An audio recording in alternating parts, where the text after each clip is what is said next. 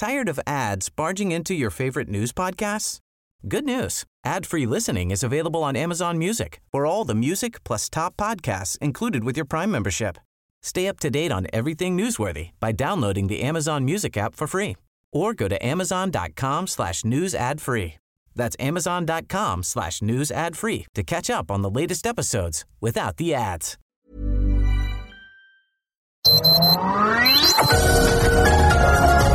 Heraldo Media Group presenta Sergio Sarmiento y Lupita Juárez. Información veraz y oportuna con un toque personal y humano. Por El Heraldo Radio, donde la H suena y ahora también se escucha.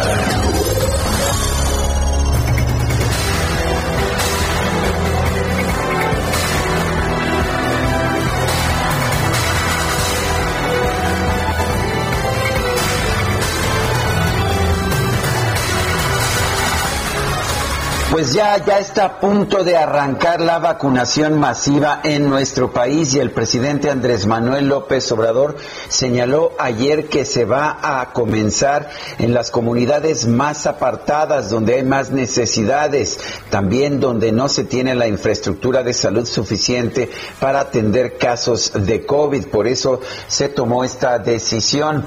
Esta decisión ha sido muy cuestionada por especialistas en materia médica que señalan que es mejor empezar a vacunar donde hay más contagios, donde la enfermedad está más prevalente y no en aquellas comunidades apartadas donde virtualmente no hay contagios, pero pues ya sabe usted que lo que diga el dedito del presidente es lo que vale. Al final, cuando se dio a conocer el plan de distribución de vacunas, se anunció que a partir, a partir de hoy comenzará la aplicación entre adultos mayores en 1081 módulos de vacunación en 333 municipios, donde se repartirán las 870 mil dosis de AstraZeneca que llegaron ayer al país.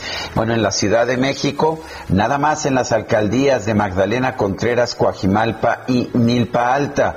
La jefa de gobierno, Claudia Sheinbaum, dijo que pues escogieron estas alcaldías porque es donde alcanzan las dosis para cubrir a todos los adultos mayores. Estas decisiones han sido severamente cuestionadas por los médicos y por los especialistas en salud pública que recomiendan vacunar donde hay más contagios. Son las 7 de la mañana con dos minutos, 7 con dos. Hoy es lunes 15 de febrero del 2021. Yo soy Sergio Sarmiento y quiero darle a usted la más cordial bienvenida a El Heraldo Radio. Lo invito a quedarse con nosotros. Aquí estará bien informado, por supuesto, pero también podrá pasar un rato agradable ya que siempre hacemos un esfuerzo por darle a usted el lado amable de la noticia. Guadalupe Juárez, ¿cómo estás? Muy buenos días. Hola, ¿qué tal, Sergio Sarmiento? Buenos días para ti, amigos. Qué gusto saludarlos desde la cabina del Heraldo. Y como siempre, la información importante, un abrazo muy afectuoso y caluroso para nuestros amigos en, la en, en el norte del país, por allá en esa zona que está pues muy helada. Fíjate que hay fríos de hasta menos 15 grados y nevadas que se han registrado ya por allá en Chihuahua y la verdad de las cosas es que pues el termómetro, el termómetro va a descender hasta menos 15 grados por allá en algunas zonas de la República Mexicana.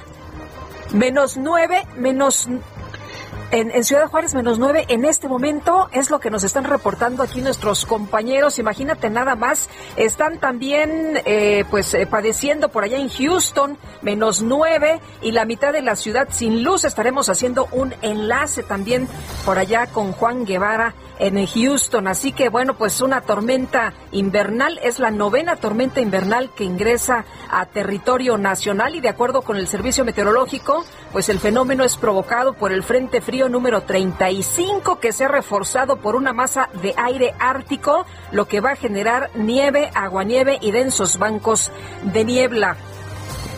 Bueno, y en otros temas, el INEGI da a conocer el día de hoy los resultados de la, encuesta nacional de ocupación y empleo para el cuarto trimestre del 2020 y la verdad es que el panorama es un desastre. Hay 1.7 personas menos, millones de personas menos, 1.7 millones de personas menos en la fuerza laboral, 2.4 millones menos de personas ocupadas. 3.8 millones más de subocupadas, esto es personas que pues que necesitan más dinero del que están ganando en la actualidad, además de 607 mil más desocupados. Estamos viendo realmente una tragedia en el campo laboral. Estas son cifras del cuarto trimestre del 2020.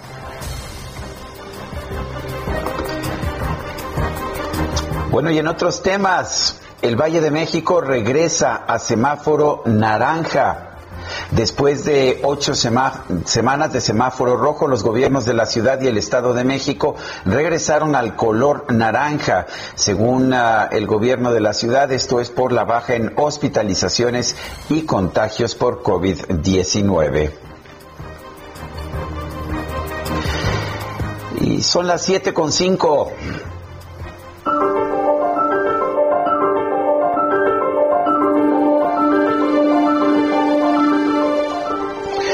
Y vamos a la frase del día. ¿Cuál es el verdadero ambientalismo? El liderazgo ambiental, no la prohibición.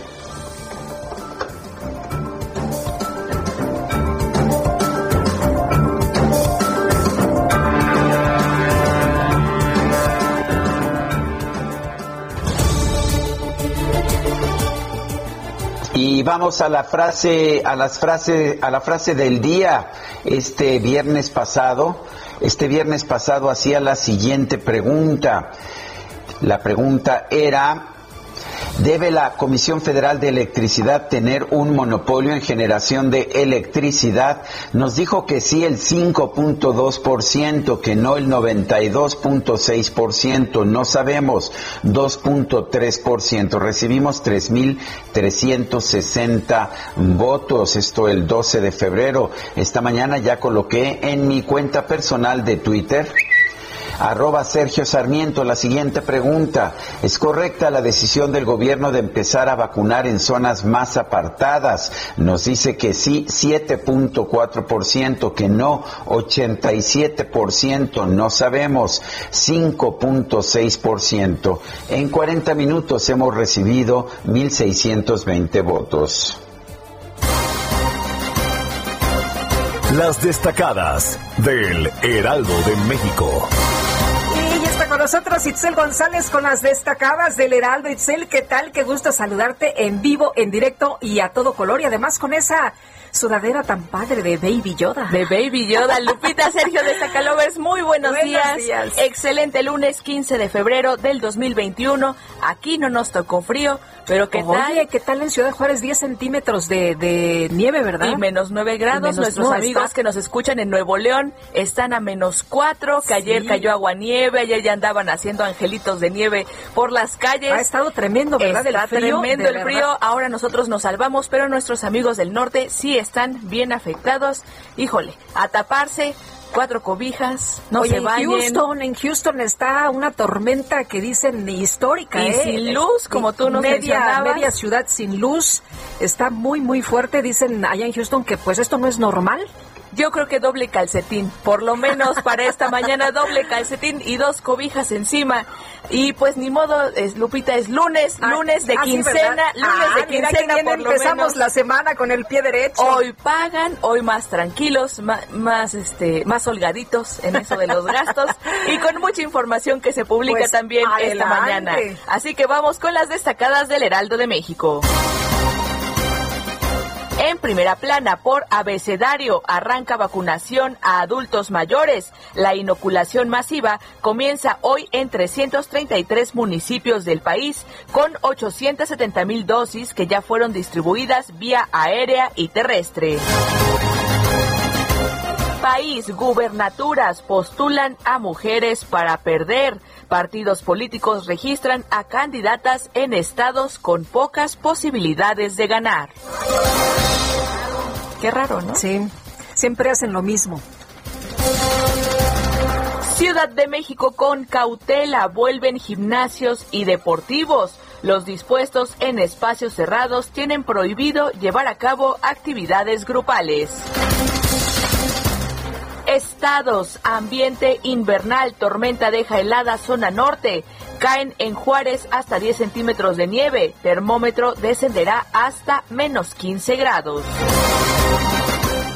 Orbe, Reino Unido vacunan a 22% de su población. Más de 15 millones de personas prioritarias ya recibieron al menos una dosis. Inician nueva fase. Meta Tokio 2020 priorizan vacunas. El presidente López Obrador asegura que la delegación que va a los Juegos Olímpicos es un grupo primordial para ser inoculado. Y finalmente, en mercados, conservación de carreteras, inversión de la IP sube 25%. Para este año se tiene un presupuesto de 7.062 millones de pesos en proyectos de aplicación. Lupita, Sergio, amigos, hasta aquí las destacadas del Heraldo. Feliz lunes. Igualmente, Itzel, muchas gracias. Buenos días. Son las 7 de la mañana con 10 minutos. En la Ciudad de México tenemos una temperatura de 7 grados. En realidad es frío. Lo que pasa es que cuando escuchamos esas cifras del norte de México y del sur de los Estados Unidos parece completamente distinto. ¿No es así, Lupita? Sí, Sergio, hace mucho frío esta mañana. Muchos de nuestros amigos de la auditoría se están reportando y dicen que esta mañana particularmente, pues sí la han resentido. Y pues eh, estamos, estamos en toda la República Mexicana con unas temperaturas muy bajas. Y vamos, vamos mientras tanto a un resumen de la información más importante de este lunes 15 de febrero del 2021. Este domingo Llegaron a México 870 mil vacunas de la farmacéutica AstraZeneca producidas por el Instituto Serum de la India. La Secretaría de Relaciones Exteriores informó que en marzo van a llegar un millón doscientas mil dosis adicionales. Bueno, y desde Oaxaca, el presidente López Obrador informó que la campaña de vacunación contra el COVID en adultos mayores empieza este lunes en las comunidades más apartadas del país, lo que se ha cuestionado pues eh, en más de una ocasión, dice él, porque ahí es donde no cuentan con infraestructura para atender casos de coronavirus en esta primera los estados. Y se tomó también la decisión de iniciar en los municipios más alejados, marginados, con la población más eh, pobre del país. Estamos iniciando en 330 municipios del país con esas características. El presidente señaló que México podría contar con una vacuna propia contra el COVID-19 a través de un trabajo conjunto del CONACIT y laboratorios públicos y privados. Él dice que va a proponer que la vacuna se llame Patria nada más adelantar de que así como está la soberana 1 eh, en Cuba y la soberana 2, y que además nos da mucho gusto que se esté desarrollando esa vacuna y en otros países, en México también hay investigación, como lo ha mencionado este Marcelo Ebrard, y con todo respeto en su momento, en su momento, porque eh, son iniciativas de CONACYT, de centros de investigación públicas, pero también de empresas privadas, les vamos a sugerir que la vacuna nuestra se llame Patria. Ya apartamos el nombre. Bueno, pues la buena noticia es que ya tenemos el nombre, solamente nos falta la vacuna. Y por otra parte, el secretario de la Defensa Nacional, Luis Crescencio Sandoval, informó que el gobierno federal planteó nueve rutas aéreas secundarias para entregar las vacunas contra el COVID-19 en los municipios más apartados del país. El dirigente nacional del PAN, Marco Cortés, calificó como inaceptable e insólita la campaña de vacunación contra el COVID-19 del gobierno federal, ya que está plagada, dijo, de irregularidades e ineficiencias que podrían agravar la pandemia en lugar de resolverla. Y el doctor Alejandro Macías, infectólogo de la UNAM, llamó a las autoridades de salud a enfocar la vacunación contra el COVID-19 en sitios que reportan altos niveles de contagios y no en zonas rurales. Gustavo Lais, coordinador del Centro de Investigación en Políticas, Población y Salud de la UNAM, señaló que las vacunas deben orientarse a las zonas con mayor velocidad de contagios, como las grandes ciudades y áreas metropolitanas. Bueno, y por otra parte, por otra parte, el director general de promoción de la salud, Ricardo Cortés Alcalá, aseguró que el plan de vacunación va a comenzar en zonas rurales porque México cuenta con pocas dosis, ya que aplicarlas en zonas urbanas tendría un impacto epidemiológico prácticamente nulo.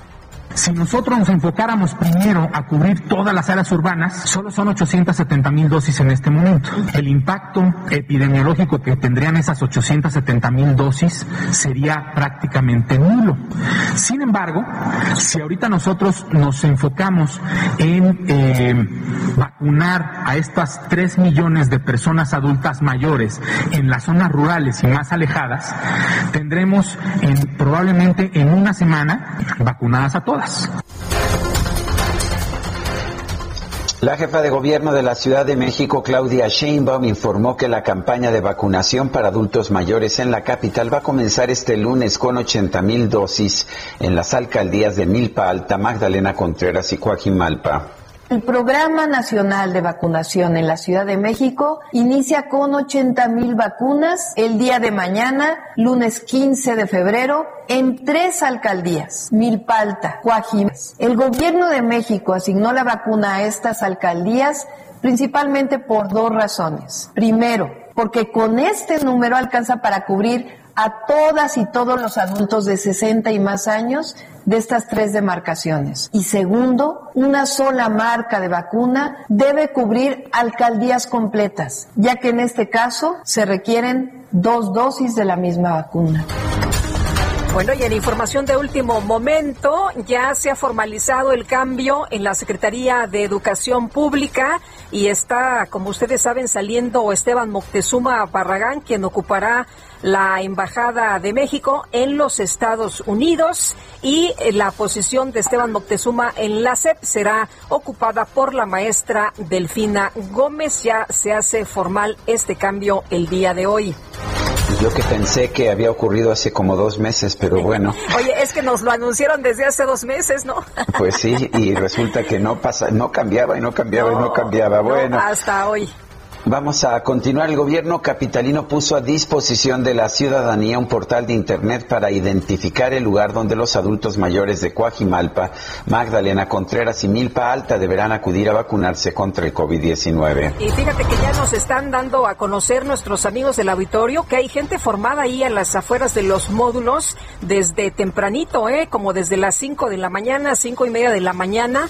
Y bueno, pues eh, a pesar de que los módulos abren hasta las 9 a ver, a ver si no se congrega mucha gente y luego tengamos problemas de algún contagio. Pero en fin, así está, así está el, eh, la dinámica para la vacunación el día de hoy. Y la Secretaría de Salud Federal informó que en México ya hay Escuche usted el, el lamentable dato, 174.207 muertos por COVID-19 y un millón, un millón 992.794 casos confirmados.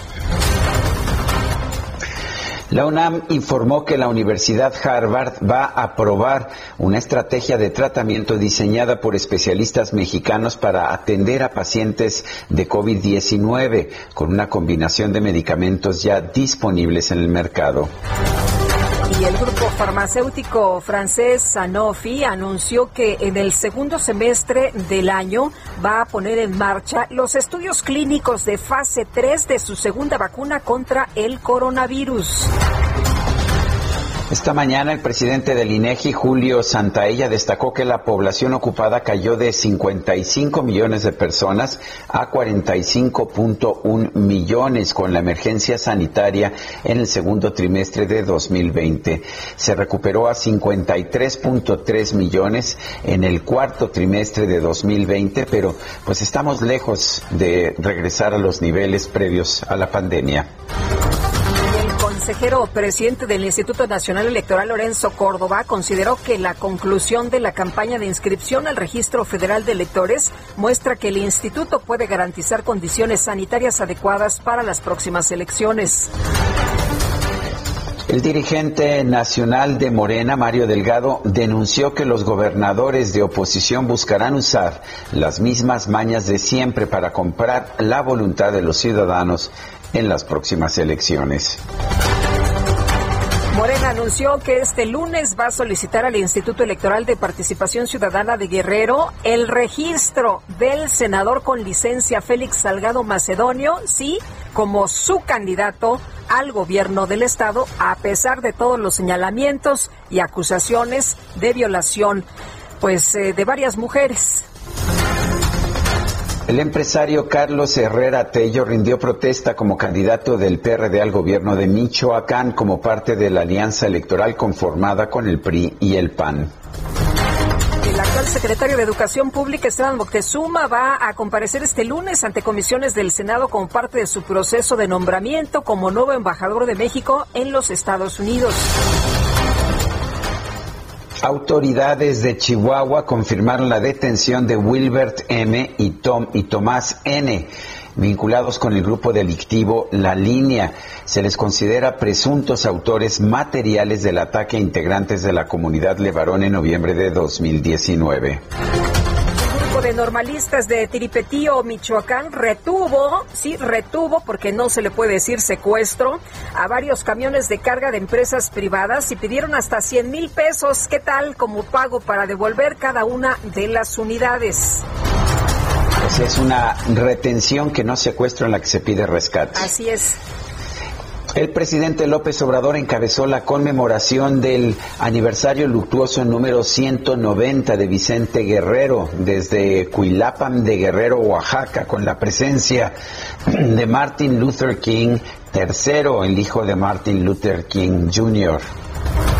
Y este fin de semana el Senado de los Estados Unidos absolvió al expresidente Donald Trump en el segundo juicio político en su contra por presuntamente incitar a la insurrección. Sí, como usted lo escuchó, Donald Trump es inocente. El expresidente de Argentina, Carlos Saúl Menem, falleció este domingo luego de permanecer hospitalizado desde el pasado 15 de diciembre por una infección urinaria que complicó sus problemas cardíacos. Y en la información de los deportes, el tenista serbio Novak Djokovic, número uno del mundo, derrotó al canadiense Milos Ronik en los octavos de final del Abierto de Australia. Son las 7 de la mañana con 22 minutos.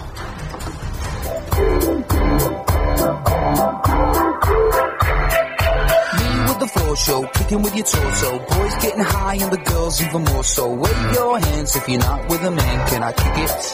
Yes, you can. I got, you got, we got everybody. I got the gift, gonna stick it in the goal. It's time to move your body. Y esa, ¿cómo se llama Guadalupe? Es cierto que se llama eh, DJ Kike. DJ Kike.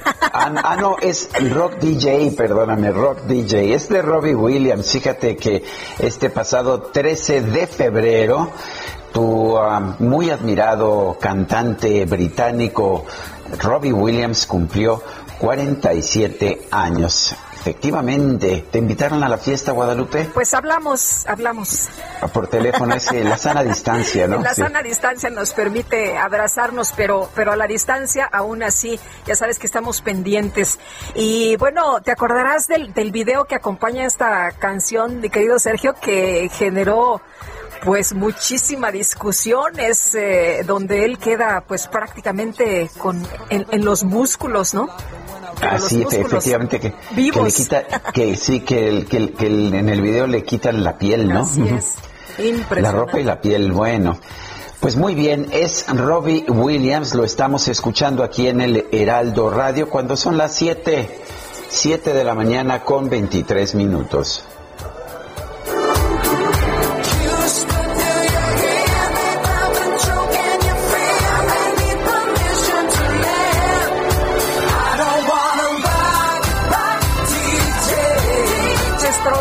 Que se quieran comunicar con nosotros esta mañana, 5520 10 96 47. Queremos escuchar, como siempre, sus saludos, sus opiniones, comentarios, puntos de vista. Así que mándenos, ahora sí que échenos un guas. Y nosotros regresamos en un momento más.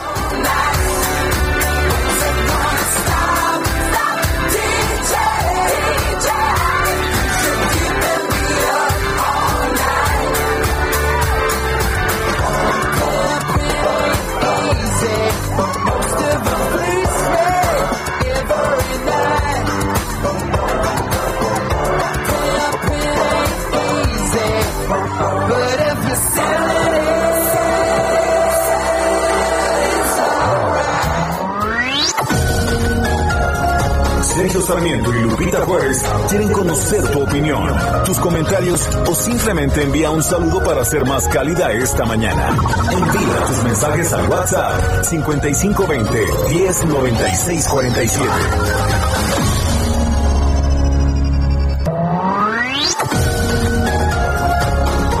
Continuamos con Sergio Sarmiento y Lupita Juárez por El Heraldo Radio.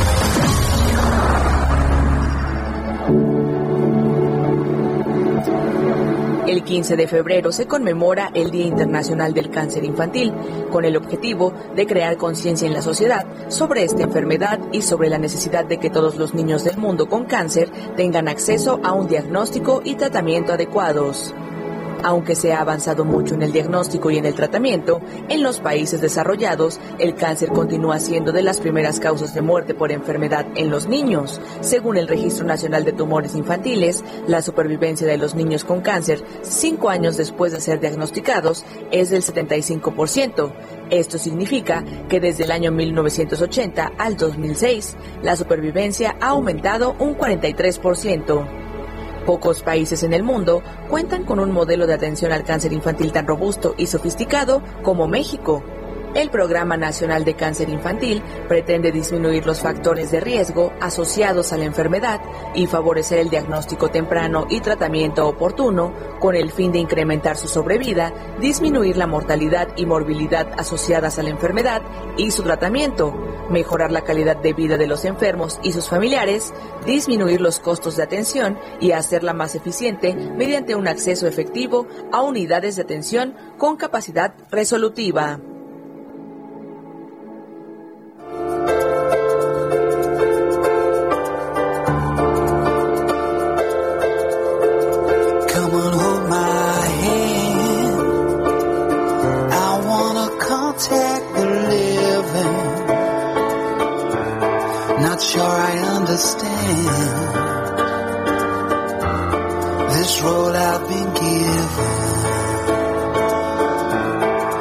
Sit and talk to God, and He just laughs at my plans. My head speaks a language I don't understand.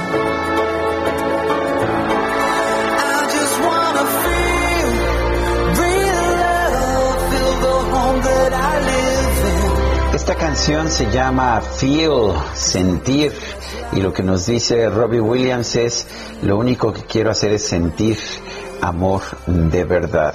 Estamos escuchando a Robert Peter Williams, Robbie Williams, nacido el 13 de febrero de 1974 en Stoke-on-Trent, en Inglaterra, en el Reino Unido. Está cumpliendo, cumplió este sábado pasado, a mí no me invitó, la verdad, 47 años. Pues ni modo. Así es. Por la pandemia, Sergio, es por la pandemia. Ya, yo. Sí, sí, sí, ya, no ahí voy entendiendo. Ahí que Ahí voy entendiendo. tal vez Se pone, 80. se pone celoso, Robbie. Ya ves. Eso sí calienta. Pues, oye, necesitamos algo que caliente, porque fíjate Sin que duda. sí, nuestros amigos Arturo Cerecero dice, hola, buen día, sobre el clima, no hay que ir tan lejos, acá en Ocoyoacac, a 20 kilómetros de Toluca y dos de donde se produce la vacuna de AstraZeneca, menos 5 grados a esta hora de la mañana. Nuestros amigos del Estado de México le están padeciendo también, 0 grados en Lerma, pero Coyoacac, menos 5 a esta hora, así que Pues sí, algo que caliente, por favor. Y nos dice Patricia desde Tequisquiapan, a ver, dice, hola, buen día Sergio y Lupita, saludos afectuosos para todos ustedes. Quiero comentarles que ya me dieron aviso para vacunarme hoy en Magdalena Contreras, así que me vine ayer a la Ciudad de México desde Tequisquiapan y ya les platicaré cómo me irá. Soy Patricia, pues a ver si nos echamos una llamadita con ella. Pues sí, y fíjate, nos dice otra persona, nos dice sobre tu pregunta de hoy, Sergio, a la señora Licha, de, de 62 años, que le ayuda a, a una amiga en su casa, le avisaron que la vacunan esta semana, Licha de 62, porque su domicilio está en Tláhuac, pero a su abuela de 93 años, que ella no, porque vive en Álvaro Obregón. Pues esos son los criterios que se han estado aplicando, Sergio. Pues así parece. Bueno, dice Rodolfo Contreras, exitosa semana, inicia la campaña electoral de vacunación, criterios electorales y no sanitarios la rigen. Pero en fin, vamos con nuestra información. Son las 7 de la mañana con 35 minutos. Comienza la campaña de vacunación contra el COVID-19. Empiezan a ser vacunados los adultos mayores pero los de comunidades apartadas. Tenemos en la línea telefónica a Roselyn Lemus Martín, doctora en biología molecular por la Universidad de Oxford, investigadora de nuevos tratamientos contra COVID-19. Doctora Lemus Martín, ¿cómo está? Buenos días. Buenos días, Sergio. Buenos días, Lupita. Hola, ¿qué tal? Buenos Bien, días. Bueno, ha generado mucha controversia la decisión del presidente de empezar a vacunar en comunidades apartadas. Lo que dice, pues lo que dicen, el presidente lo que dice es que son comunidades que no tienen en estos momentos pues forma de dar tratamiento a las personas y también el director de epidemiología pues decía que lo que pasa es que si se quiere inocular en zonas urbanas pues no va a alcanzar y va a ser el efecto absolutamente nulo. ¿Qué piensa usted? Definitivamente es, eh, es- no lo veo como una buena estrategia, como una estrategia correcta, porque eh, pensémoslo de esta forma. Eh, ahora ya se están eh, se está viendo una disminución, eh, ¿no? Porque hay eh, menos casos y, y hospitalizados, ¿no? Porque hay limitación de movilidad, ¿no? Se aplicó el, el semáforo rojo, hay limitación de movilidad. Entonces, cuando tú limitas mo- movilidad, se disminuye la transmisión del virus. Pero lo que pasa es cuando vuelve a la movilidad, aumenta. ¿Y dónde es donde está la mayor movilidad? En las zonas urbanas, en donde hay mayor movilidad y donde hay mayor densidad. Entonces ahí es donde podría haber un mayor beneficio con la vacunación, donde realmente queremos eh, controlar la cadena de contagios y la, y la cadena de hospitalizaciones, ¿no? Entonces, y, y sobre todo en esta población. Entonces, aunque eh, no haya suficientes, sí, eh, conforme vayan llegando las demás vacunas, se podría ir vacunando al resto de, la, de esa población, ¿no? Lo que se quiere lograr y es lo que logró Israel, empezaron con... Eh, los adultos mayores y vacunaron el 70% de los de, los adultos mayores y empezaron a ver una disminución de las hospitalizaciones a pesar de que los jóvenes no se habían vacunado y todavía había casos pero las las hospitalizaciones y las muertes empezaron a disminuir cuando empezaron a vacunar incluso al 40% de, de la población de adultos mayores. Entonces, por eso es importante sí vacunar a adultos mayores, pero en las zonas urbanas, porque es donde hay mayor beneficio de, de la vacunación. Eh, Roselín, también se nos dio a conocer que era prioritario vacunar a los atletas eh, olímpicos, que es una pues estrategia importante y que es de alta prioridad. Eh, ¿Cómo ves tú esto? ¿Es necesario eh, el que los atletas olímpicos también sean vacunados primero? No, definitivamente también lo veo, lo veo incorrecto porque, bueno, sí, definitivamente los atletas olímpicos se tienen que vacunar porque, bueno, los, el, es un requisito antes de que vayan a, a los Juegos Olímpicos, pero no es una prioridad. Hay, hay otros grupos que tienen más prioridad y entre los grupos que, que tienen más prioridad, bueno, está el personal de salud de primera línea que todavía no ha sido terminado de- de vacunar, eh, de vacunarse y, como digo, los, los adultos mayores y también otro grupo prioritario que se tendría que vacunar sería personas con, con enfermedades crónicas, enfermedades de alto riesgo para COVID-19, porque lo que se quiere evitar de nuevo es eh, hospitalizaciones, decesos, ¿no? Porque ya se ha comprobado que, y todavía totalmente no se ha comprobado que las vacunas eh, disminuyan la transmisión. Entonces, las vacunas lo que ayudan es a, a no desarrollar una enfermedad grave. Entonces, por eso se tienen que vacunar los grupos de riesgo, los grupos en mayor riesgo, ¿no? Y entonces, sí, definitivamente no es una prioridad. Eh, estamos viendo, por ejemplo, que ya se está vacunando a adultos mayores, pero no todos los médicos han sido vacunados o, o personas que uno podría pensar que, que tienen gran riesgo. Estoy pensando en los dentistas o estoy pensando en los médicos de, eh, que están en los consultorios de las farmacias que tienen el primer contacto con la gente. ¿Piensa usted que estos deberían ser más prioritarios?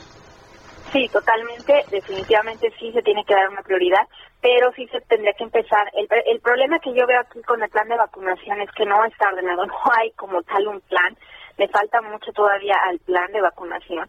Eh, la estrategia no está bien diseñada. Estamos viendo que en la Ciudad de México, por ejemplo, o en, en general, se había dicho que iba a ser por edades, ¿no? Entonces, eh, ahora se está haciendo por comunidades. Entonces, como lo están mencionando justo en, el programa ustedes una llamada, eh, donde el público decía que hay una persona que tiene 90 años pero no se está vacunando porque vive en una región donde no- todavía no es prioridad, pero se está vacunando alguien de 60. Bueno, se tendría que, que haber hecho, creo que esa, esa parte de edades también hubiera ordenado más eh, las, las cosas, ¿no? Pero bueno, se decidió hacer de esta forma, se cambian los, se están cambiando los parámetros constantemente. Eh, además se está hablando de que, de que las personas van a tener que ir al sitio donde se les va a tener que vacunar, son adultos mayores, se les van a dar fichas y si no hay suficientes vacunas ya ese día van a tener que regresar un segundo día. Entonces, eh, por cosas de logística no es adecuado porque los adultos mayores a veces no pueden caminar ellos mismos, tienen que llevarlo a alguien, a un familiar. Y bueno, en ese en ese trayecto también se podrían contagiar, ¿no? O estar en contacto con personas se podrían contagiar ahí, entonces no es lo adecuado. Ahora, eh, Roselín, si se vacuna personas en comunidades alejadas, ¿cuál, qué, resultado podemos esperar? ¿Qué, qué impacto tendremos que estar ya, eh, pues, eh, atentos de que pueda ocurrir, que no sea eh, el, resultado esperado, que tengamos eh, igual de, número de casos y número de ocupación de camas? Eh, no, no se podría ver un impacto tan real porque de hecho las comunidades y las regiones que se que se escogieron de hecho son las que están menos afectadas por la pandemia. Si si vemos el mapa de, de la Ciudad de México de hecho las comunidades que de las tres delegaciones que se van a, a a vacunar en la Ciudad de México de hecho son las que tienen menos mortalidad las que tienen menos casos activos menos casos acumulados. Entonces realmente vacunar en esas en esas zonas en el impacto epidemiológico o en las cifras no se va a ver realmente un impacto, porque de hecho ya son eh, zonas donde hay menos mortalidad, donde hay una mortalidad menor. Entonces, se va a ver una reducción, pero realmente una reducción real no se, no se va a observar. Eh, ¿Cómo, ¿Cómo está funcionando la vacunación en otros lugares del mundo? ¿Están vacunando igual que aquí? ¿Están haciendo las cosas de forma diferente? ¿Qué país podría ser un ejemplo? Definitivamente el país que es ejemplo para, para el, el plan de vacunación de, otros países es Israel. Ellos lo que hicieron sí fue un, plan muy sencillo. Eh, creo que ese es el, problema en México, que se están complicando las cosas porque, como lo menciono, se dice a veces una cosa, otra, y, y no se han formado los grupos de forma eh, homogénea, de forma simple. El, el caso de Israel fue de éxito porque, de hecho, ellos hicieron eh, eh, grupos muy simples, ¿no? Terminaron de vacunar personal de salud, después adultos mayores, después se siguieron con el siguiente grupo y además lo hicieron de forma electrónica. Personas que y ellos ya tenían citas porque se les asignó electrónicamente y se dio un seguimiento electrónico. Entonces realmente se podía dar un conteo de las vacunas que se estaban aplicando, de cuántas faltaban por aplicar y además se tenían ya el total de las vacunas para el cierto porcentaje de la población ya eh, en, el país, incluso antes de empezar la vacunación. Y el problema de México es que todavía no se tienen todas las vacunas. Eh, se empezó una, una vacunación teniendo pocas eh, pocas dosis. Entonces, eh, si comparando, bueno, Israel tiene, éxito por eso. Ahora otros países han tenido diferentes estrategias, diferentes grupos, cada uno dependiendo de cómo se están dando los casos y las mortalidad, la mortalidad, las muertes en cada uno de los países se ha diseñado el- la estrategia de vacunación. Eh, doctora, por ejemplo, en Estados Unidos, donde usted radica, eh, también se ha convocado a la gente, eh, por ejemplo, a ir a los estadios, a los estacionamientos. eh, ¿Ha eh, tomado una estrategia diferente? ¿Eso estaría mejor eh, como ir a las eh, farmacias sacando la cita? Yo creo que sí, la vacunación masiva eh, en, en, centros eh, masivos de como se está observando en Estados Unidos es una buena estrategia. Desafortunadamente también en Estados Unidos está habiendo un problema porque dependiendo de cada, cada estado está manejando las cosas diferentes. Por ejemplo, aquí donde yo estoy en Washington, eh, iban, iban a vacunar a las personas eh, con enfermedades crónicas eh, este mes y decidieron después cambiar eh, las cosas y decidieron vacunar a, los maestros, pero maestros que incluso dan eh, clases en línea, que no tienen que estar eh, frente a, alguien, ¿no? En, las, en las clases. Entonces, sí, eso eso fue un poco molesto porque se, se, había dicho una cosa, se cambió al final, no hay suficientes vacunas, se están sacando citas cada semana, pero pero no hay suficientes vacunas, como realmente se está mostrando en los medios realmente hay, hay, estados donde se está sufriendo eh, por abasto de vacunas, ¿no? Que, que no, no hay una distribución homogénea tampoco y se está viendo que hay otros estados, California, Texas, donde hay muchas vacunas e incluso mexicanos eh, vinieron a vacunarse, ¿no? Que, que obtuvieron una cita sin, sin estar en el grupo de, de riesgo, ¿no? Entonces sí, sí hay, yo lo veo como, eh, hay, hay desorden también aquí en diferentes estados, no hay una homogeneidad. Bueno, pues doctora Roselyn Lemus Martin, doctora en biología molecular por la Universidad de Oxford, investigadora de nuevos tratamientos contra el COVID-19, gracias por hablar con nosotros. Con gusto. Buenos días. Gracias. Buenos días. Oye, nos dice una persona eh, de, en Twitter, excelente inicio de semana. Lleva Costa Rica una semana de inicio de clases semipresencial y aún no se ha visto un incremento de casos de coronavirus. Lo que sí es que gran parte de la población ha adoptado la mascarilla como parte de su día a día. Eh, muchos saludos. Es lo que nos comentan. Y bueno, la jefa de gobierno de la Ciudad de México, Claudia Sheinbaum, pide no confiarse con el cambio de semáforo a naranja porque la pandemia aún no termina. Y Jorge Almaquio, te saludamos como siempre con mucho gusto. Buenos días.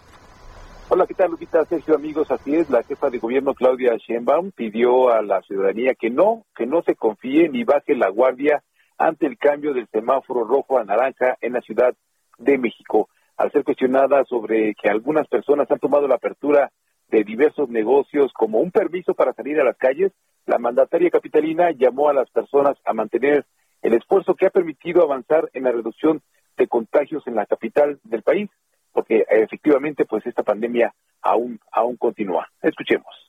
Entonces, a todos y a todas, el esfuerzo de toda la ciudadanía ha permitido que pasemos al semáforo naranja, pero no bajemos la guardia. Tenemos que seguir usando cubrebocas, a la distancia, lavado de manos, no acudir a lugares con mucha congregación de personas, cuidarnos sobre todo en lugares cerrados, que es donde más contagio hay. Entonces la pandemia sigue. Y bueno, en conferencia virtual en donde dio a conocer el inicio de la vacunación de SARS-CoV-2 en tres alcaldías de la Ciudad de México, la mandataria capitalina resaltó que incluso quienes sean vacunados deben mantener las medidas sanitarias porque todavía todavía hay riesgos. Así lo comentó. Tenemos que seguirnos cuidando, inclusive las personas que van a recibir su primera dosis de vacunación tienen que seguirse cuidando hasta que no reciban su segunda dosis y una vez que reciben la segunda dosis todavía tienen que pasar alrededor de 15 días para poder tener el mayor porcentaje de inmunidad que provee la vacuna. Alrededor de 79 mil adultos mayores de las alcaldías Magdalena Contreras, Cojimalpa y Milpa Alta serán vacunados contra SARS-CoV-2 a partir de este lunes y hasta el próximo 19 de febrero.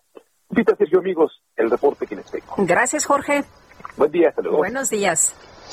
El gobierno de la Ciudad de México advirtió que los expresidentes no van a tener ningún trato de privilegio para recibir la vacuna contra el COVID-19. Carlos Navarro, adelante.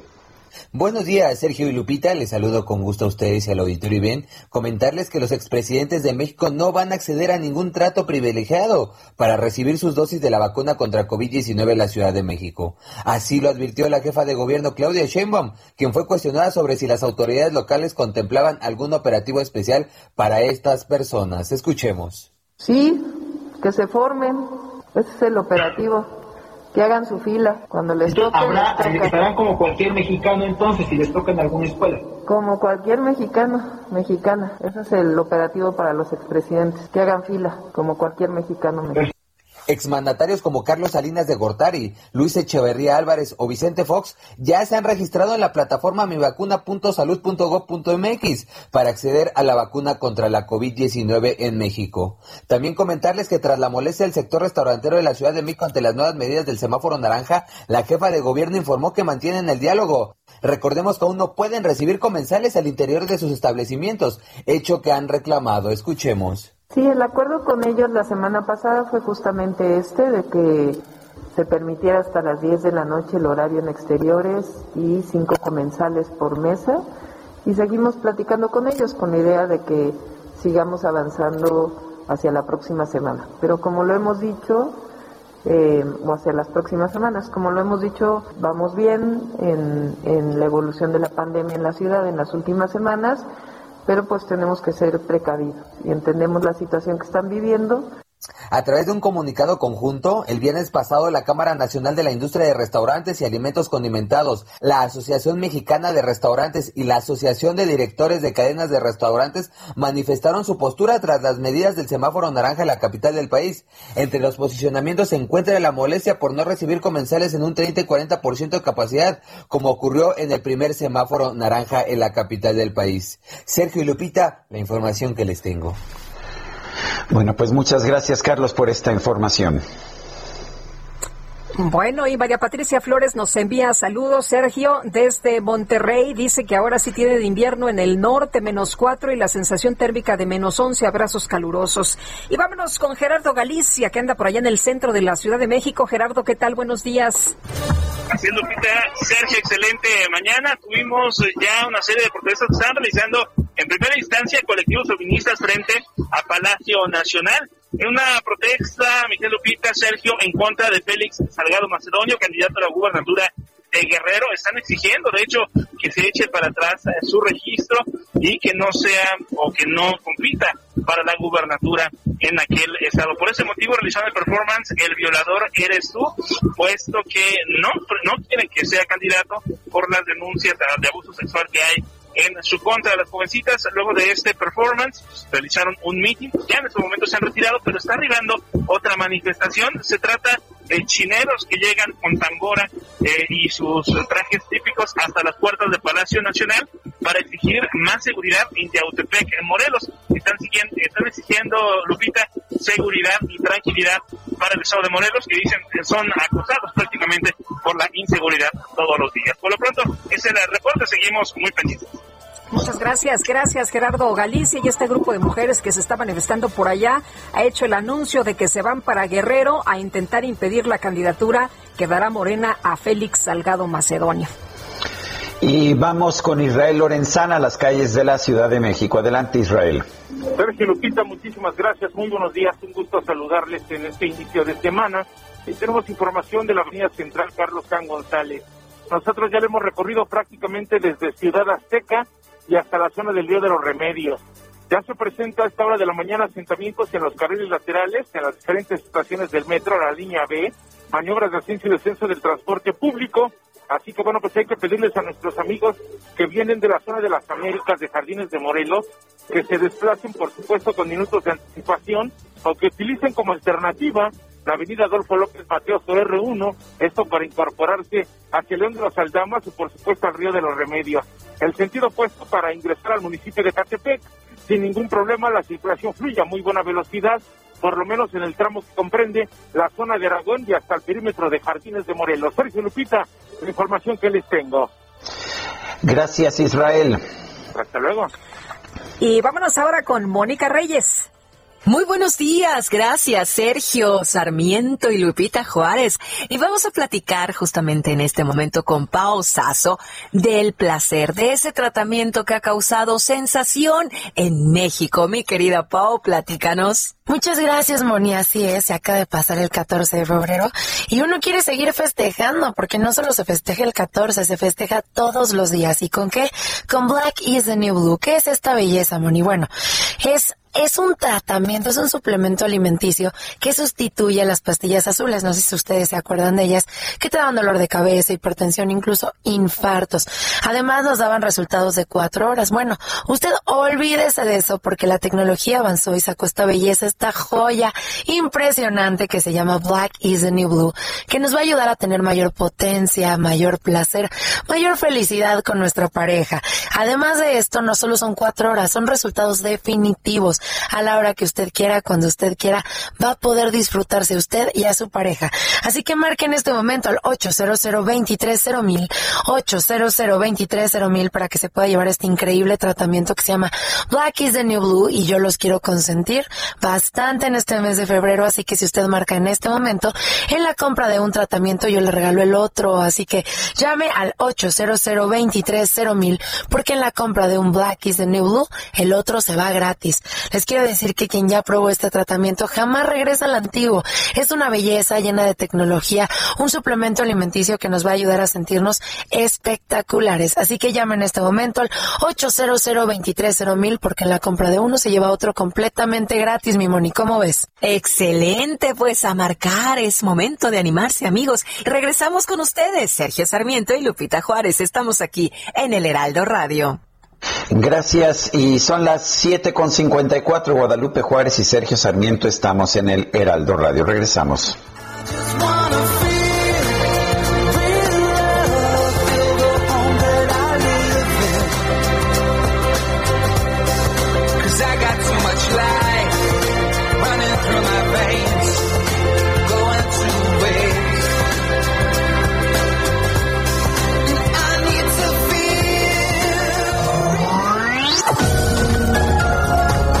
Sarmiento y Lupita Juárez quieren conocer tu opinión, tus comentarios o simplemente envía un saludo para ser más cálida esta mañana. Envía tus mensajes al WhatsApp 5520 109647.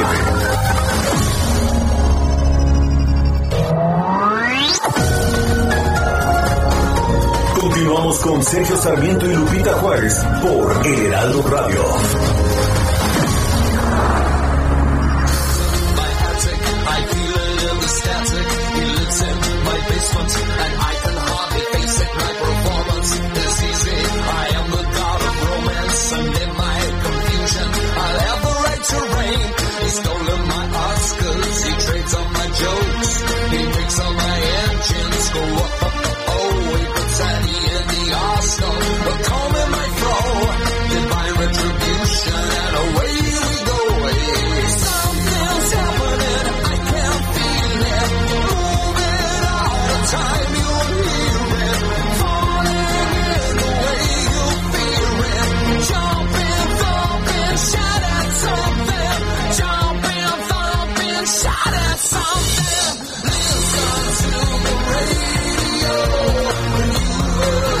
Esto se llama Radio y es que, ¿sabes qué? Eh, Robbie nos la escribió a nosotros porque nos escuchaba por la radio, Me mi querida imagino, y, Guadalupe. y con motivo del Día Mundial de la Radio, que pues dijo, se las dedico a Sergio y Lupita, ¿no?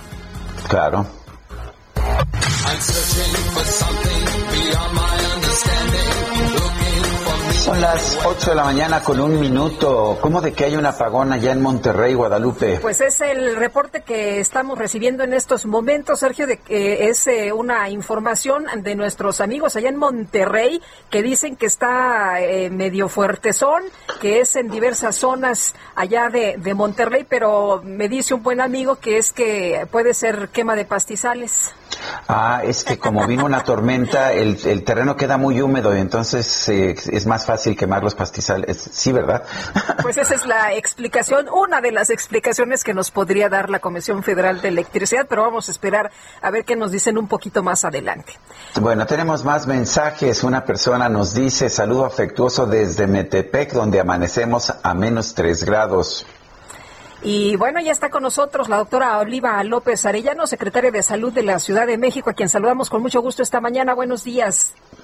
Buenos días, Sergio Lupita. Saludos a ustedes y a su auditorio. Doctora López Arellano, siempre es un gusto. A ver, cuéntenos, ¿cómo, ¿cómo se va a aplicar el programa de vacunación aquí en la Ciudad de México? Bueno, es un programa nacional, como ustedes saben, programa nacional de vacunación. Con las brigadas Correcaminos, coordinados con Secretaría de Salud del Gobierno de México, con Secretaría del Bienestar, con un apoyo muy importante, coordinación de eh, servidores de la Nación eh, y con personal técnico de Secretaría de Salud local y también de otras instituciones como el IMSS y el ISTE. En Ciudad de México, eh, quien coordina el programa local es el IMSS, el responsable, digamos, operativo técnico y todos estamos funcionando como un sistema unificado de salud para avanzar en esta vacunación universal que hoy, eh, pues afortunadamente damos inicio en población de 60 y más años, en tres alcaldías.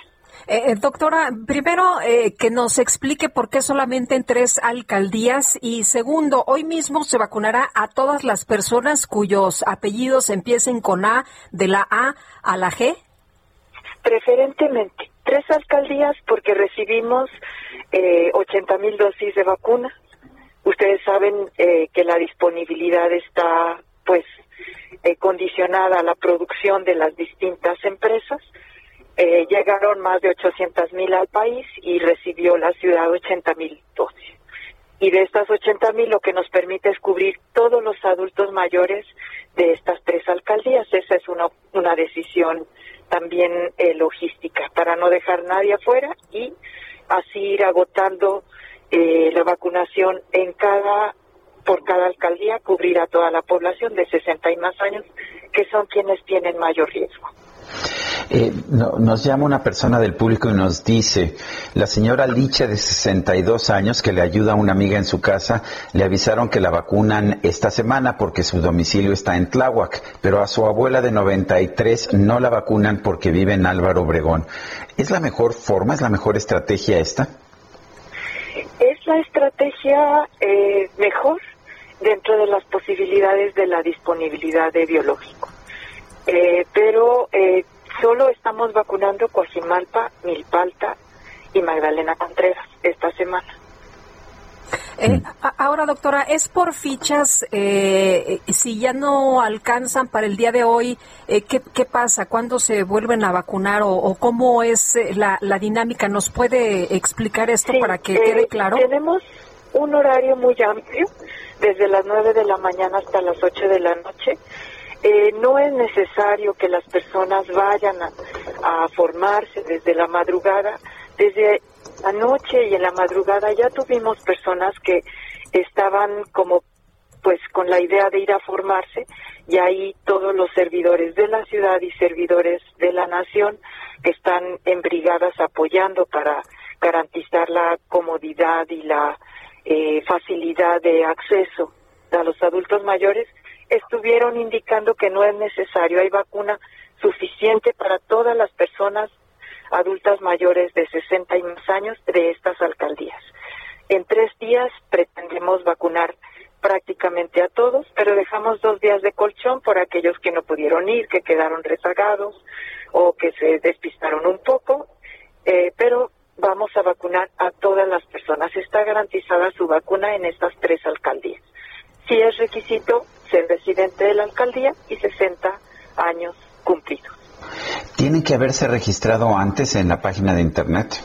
Recomendamos que se registren en mi vacuna, pero aun cuando no se hubieran registrado, eh, comprobando residencia y comprobando edad, se les vacuna.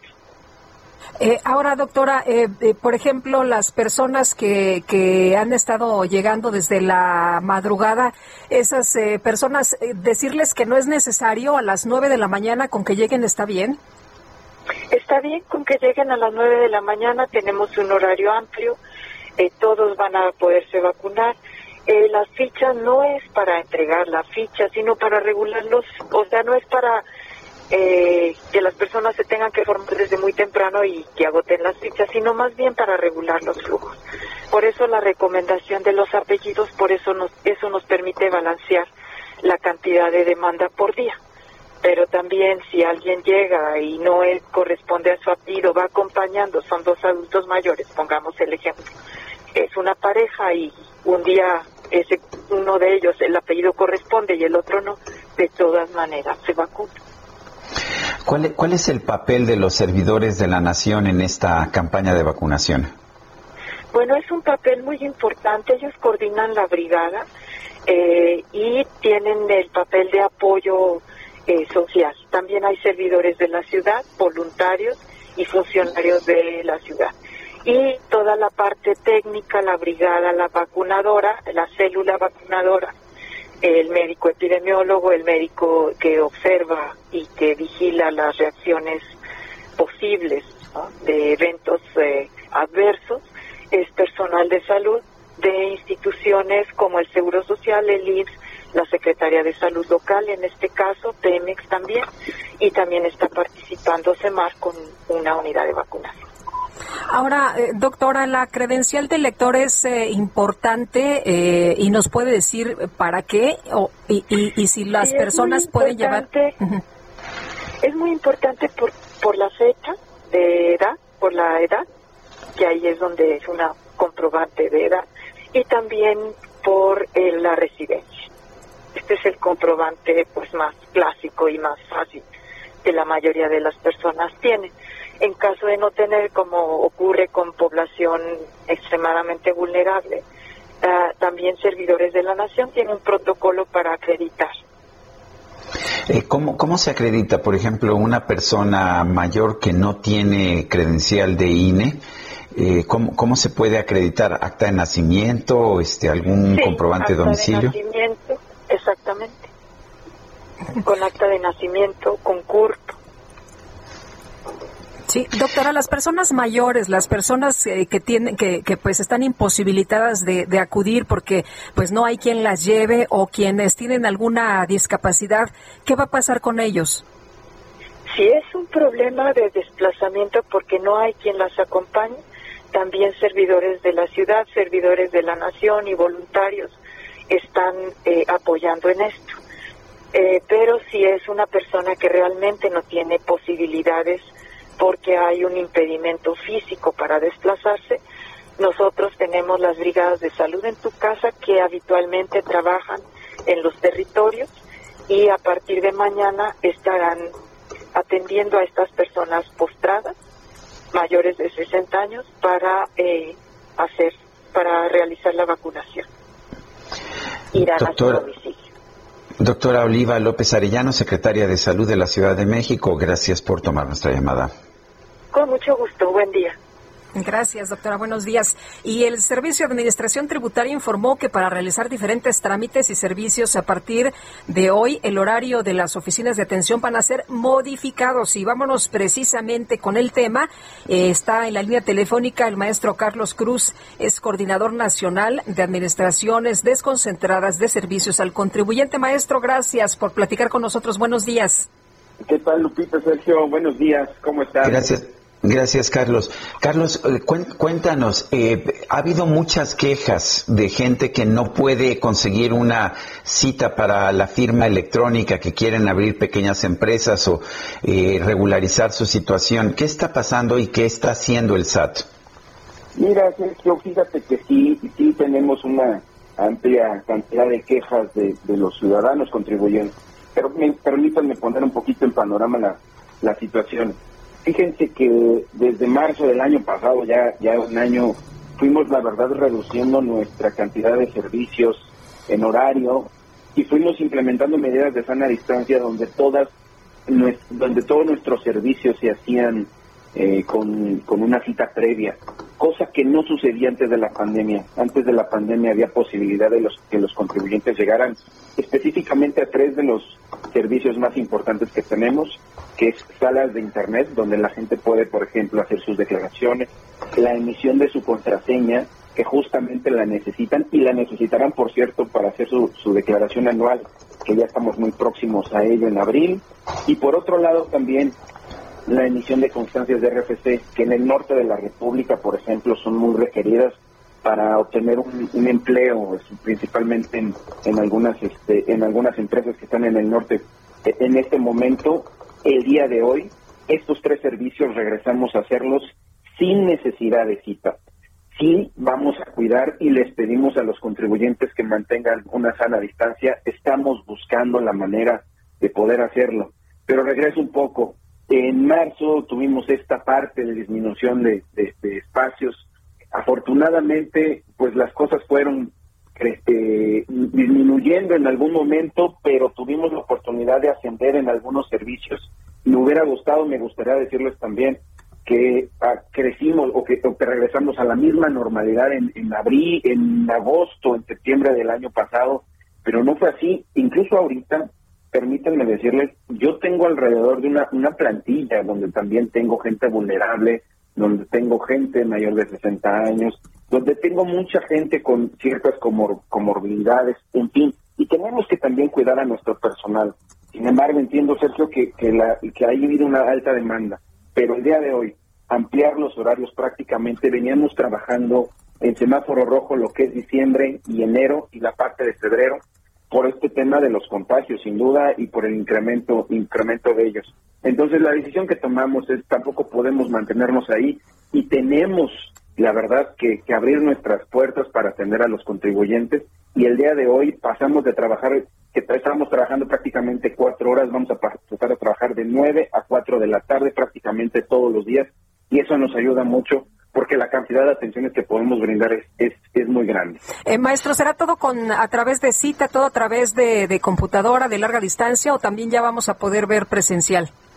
No, presencial va a poder ser, insisto, eh, la mayoría, algunos de nuestros servicios, tres de los principales, incluso tres- los tres que, que comentaban la emisión de las, con- de las constancias o llamadas RFC, este, las contraseñas las vamos a poder hacer cuando una persona necesita ir a la oficina y necesita su contraseña, le vamos a pedir y les pedimos que, que si es posible, insisto, si es posible lleguen con un celular, vamos a tener posibilidad de tener una red Wi-Fi gratuita en las oficinas, donde les vamos a pedir que ingresen a una aplicación o a una página de internet que en este momento la, la comento, se llama SAT ID, y donde la gente puede emitir eh, su, puede, puede eh, obtener su contraseña, pero además, un poquito la pregunta de Sergio decía, bueno, no hay firmas electrónicas de personas físicas, Eh, ahí en esa aplicación SAT ID, puede la gente eh, renovar su firma electrónica siempre y cuando no tenga más eh, un año de, de pérdida de vigencia. Es decir, si yo hoy 15 de febrero quiero renovarla y se me venció el 15 de febrero del año pasado, aún estoy en tiempo de poder renovarla bajo esta aplicación. Eh, eh, no nos Esta la van a hacer cansada porque mucha gente de veras nos habla totalmente desesperada. Lo sé, lo sé, nos han llamado muchísimo y por eso también estamos ampliando nuestros horarios, porque tenemos que inclusive a- a- incluir, más bien inclusive a pesar de que tenemos a nuestra gente este, vulnerable, la estamos un poquito cuidando en las oficinas, pero la gente puede acudir a ellas. Las citas ya se han estado liberando a lo largo de la semana pasada. La verdad, yo espero que a lo largo del día de hoy podamos ir eh, liberando un poquito más de más de citas. Yo de verdad, yo sé que, es cansado. Yo les pido un poco de paciencia, Lupita, a, a los contribuyentes del auditorio. Yo sé que está complicado, pero también, por favor, de este lado, eh, tenemos que tener todas las medidas para que no surjan brotes. Eh, en alguna oficina tenía, por ejemplo, 20 asesores, de los cuales 15 estuvieron contagiados en diciembre. Entonces, hemos tratado de tener una, un equilibrio, de cuidar a nuestro personal, pero también entendemos que nosotros damos, como dice muy bien Sergio, pues los cimientos para que la gente pueda empezar a facturar y a trabajar y a generar empleo. De verdad, estamos Carlos. lo, lo- lo mejor posible. Sí, Sergio. Carlos, en, en otros países del mundo, estoy pensando en Estados Unidos, que conozco bien el caso, todo este registro se hace por Internet. ¿Por qué hay que acudir personalmente a una oficina del SAT para conseguir una firma electrónica? Pues, mm, senci- sencillamente la gente tiene que registrar sus, sus biométricos, sus huellas dactilares, tienen que estar presentes ahí. El iris, es decir, es un asunto donde tenemos que tener cierto registro. Esa es la necesidad. Sin embargo, la renovación de estas firmas electrónicas, Sergio, para las empresas se pueden hacer en línea. Para las personas físicas estoy dando esta, esta alternativa de esta aplicación. No siempre, y eso sí tengo que decirlo, lo- más bien yo lo que le pedí a los contribuyentes es que revisaran su vigencia, porque muchas de las veces les dicen, es que fíjate que se me venció y no nos dimos cuenta, por favor denos una oportunidad y buscamos la manera de ayudarles, la verdad, a personas físicas y personas morales. Eh, en personas morales me refiero a asociaciones civiles, empresas, este, cooperativas, ¿no? Y bueno, pues esto nos ha hecho, pero de verdad, de verdad, de verdad, yo, yo le pediré a la gente que busque una renovación que revise la vigencia de su firma electrónica, porque si está a tiempo, eh, de, de- si sigue vigente y está un mes, por ejemplo, de que se venza, pueden renovarlo vía Internet y eso es muy grato. La- des- des- desafortunadamente, pues hay gente que, que no es así y las oficinas tienen que acudir, insisto, porque tenemos que tomar sus datos biométricos. Bueno, pues gracias, eh, maestro Carlos Cruz Alzate, coordinador nacional de las administraciones desconcentradas de servicios al contribuyente del SAT. Sergio, a tus órdenes, muchas gracias por su espacio. Y la Fiscalía General de la República tiene hasta el miércoles para informar sobre pues el acercamiento con Rosario Robles y Diana Martínez. Te escuchamos. ¿Qué tal? Buen día. Así es, Sergio y Lupita, muy buenos días. Pues sigue corriendo el tiempo para que la Fiscalía General de la República informe a un juez de control cuándo iniciarán las pláticas con la exsecretaria de Desarrollo Social, Rosario Robles. Esto para negociar una conclusión anticipada del proceso penal que enfrenta por ejercicio indebido del servicio público en el caso de la estafa maestra. Será hasta el miércoles cuando ya vence el plazo para la FGR y bueno, fuentes allegadas a la exfuncionaria eh, nos comentaron que el miércoles pasado la defensa de la imputada entregó ya un escrito a la Fiscalía en el que señala su intención de colaborar y llegar a un acuerdo mediante un juicio abreviado que implica que se declare culpable o bien eh, a través de un criterio de oportunidad que lo hemos eh, señalado en este espacio, implica aportar información eh, importante para, para la investigación o bien delatar a terceros. Informaron además que hasta el momento la Fiscalía no ha buscado a la exfuncionaria y el miércoles pasado recordarán que se tenía previsto que la Fiscalía presentara la acusación contra Robles, pero esto no ocurrió porque pues un agente del Ministerio Público señaló que la FGR ya aceptó negociar, por lo que el juez Ganter Alejandro Villar Ceballos reprogramó la audiencia que será el próximo 26 de febrero. La Fiscalía ha solicitado más de 5 mil millones de pesos. Aparentemente son eh, eh, es el equivalente al supuesto daño causado al erario, esto como reparación del daño. Y por lo pronto, pues ya el sábado pasado, eh, Rosario Robles cumplió un año eh, presa en el penal femenil de Santa Marta, Acatitla. Muy bien. Muy bien.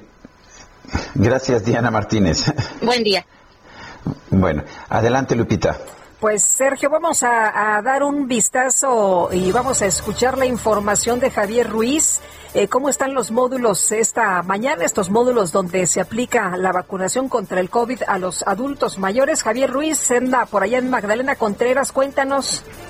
Hola Lupita, Sergio, ¿qué tal? Excelente de mañana. Pues exactamente Lupita, bastante complicado. Nosotros nos encontramos en la unidad familiar número 22, ubicado en la colonia Independencia aquí en la Magdalena Contreras, donde Lupita Sergio, pues desde muy temprano, prácticamente 12 horas llevan muchas personas esperando a ser vacunadas, personas de la tercera edad, quienes llegaron el día de ayer cerca de las 7 de la tarde, tarde-noche, para poder ser vacunadas. Y es que hay que recordar que únicamente se están dando 500 fichas para vacunarse contra la COVID-19 y es por ello que muchas personas han llegado desde muy temprano, algunas el día de ayer, esperando a que las 8 de la mañana les dieran, pues, eh, primero que nada, un registro. Sin embargo, hasta el momento, este registro todavía no les no les ha llegado a estas eh, personas, las cuales han tenido que esperar. Únicamente se les refirió que tenían que llegar antes de las 8 de la mañana y también, pues, desayunadas y con su INE o su CUR justamente para identificarse. Se espera que en los próximos días, el día de hoy, se vacune únicamente a las personas que empiezan con el apellido paterno, que sería de la A hacia la G, de gato, y posteriormente sea el día 16 quienes se- sean vacunados posteriormente. Hay que tener en cuenta que pues todavía es una larga fila, hay muchas personas que se van a quedar pues sin, eh, sin, sin, la vacuna y desafortunadamente pues se han tenido que formar, se espera que eh, comiencen hasta las 9 de la mañana y terminen cerca de las 6, 7 de la tarde y se espera también que sean vacunadas más de 79 mil adultos eh, mayores en los próximos días. Hasta el momento pues todavía ser un operativo bastante discreto aquí a las afueras de esta clínica por parte de la Guardia Nacional y en espera en los próximos eh, minutos o horas que estas personas sean vacunadas, se les va a hacer un preexamen físico y posteriormente pues se estarán vacunando a estas personas de la tercera edad. De momento, Lupita Sergio, el reporte que tenemos. Entonces, ¿hay personas que llegaron desde ayer a las 7 de la tarde? Así es, Lupita, desde las 7 de la tarde llegaron, muchas de ellas pues han tenido que esperar, eh, vienen eh, con cobijas, con algunos eh, asientos, personas que des- desafortunadamente también no pueden caminar, pues se vienen en silla de ruedas y desafortunadamente pues han tenido que esperar debido a que no les han dado pues una pues, esta vacuna y el día de mañana reitero que estará vacunando de la H a la P y también el 17 de febrero de la Q a la Z, sin embargo, pues eh, muchas personas todavía desafortunadamente se van a quedar sin esta vacuna, Lupita Sergio. Muy bien, Javier, muchas gracias. Buenos días. Estamos atentos, hasta luego, buenos días. Y en el centro capitalino, Gerardo Galicia. Adelante, Gerardo. Así es, Sergio Lupita, excelente mañana. Y ya se están retirando chineros de Yautepec, Morelos, que llegaron desde muy temprano hasta el primer cuadro de la ciudad. Lo que están exigiendo es eh, que eh, apoyo para que la seguridad en Yautepec eh, se haga a la brevedad, ya que están sufriendo, sobre todo, Sergio, eh, están sufriendo, Lupita, de asaltos, de cobro de piso, entre otras situaciones, algo que ya es preocupante, nos comentaban los manifestantes, y por ello dejan Morelos y llegan hasta Palacio Nacional para exigir apoyo de seguridad al presidente de la República, Andrés Manuel López Obrador. Poco a poco se retiran del Zócalo de la Ciudad de México. La avenida realmente no se ve afectada. Hay que recordar que el primer cuadro está completamente cerrado. Y para nuestros amigos que van a utilizar Avenida Pino Suárez, el avance sigue siendo bastante rápido para salir del centro hacia el sur de la capital. Y por lo pronto, el reporte. Muchas gracias, Gerardo. Muchas gracias, Gerardo. Es Gerardo Galicia, ya en el centro capitalino. Son las 8 de la mañana con 24 minutos. Guadalupe Juárez y Sergio Sarmiento estamos en el Heraldo Radio. Regresamos en un momento más. Mientras tanto, escuchamos otra probadita de la música de Robbie Williams, que cumplió años este sábado pasado.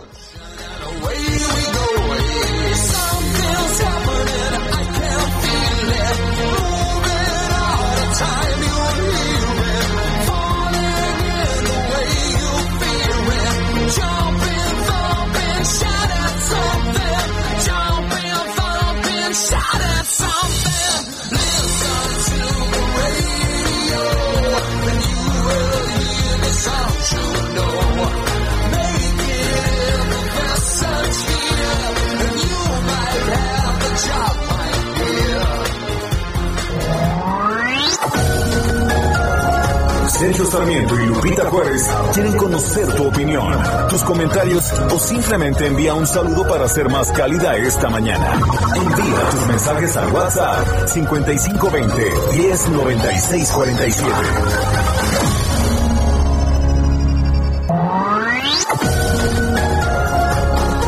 Continuamos con Sergio Sarmiento y Lupita Juárez por Heraldo Radio.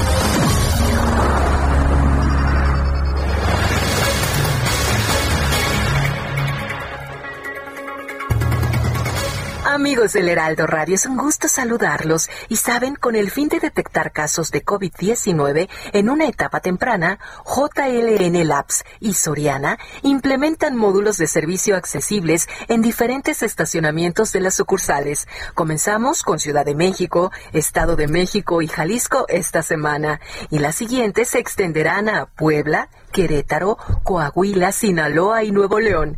Para mayor información, llamen al Centro de Atención a Clientes Soriana 81 83 29 92 52. También en heraldodemexico.com.mx o en el Instagram de arroba jln-labs. Continuamos. Jaque Mate con Sergio Sarmiento.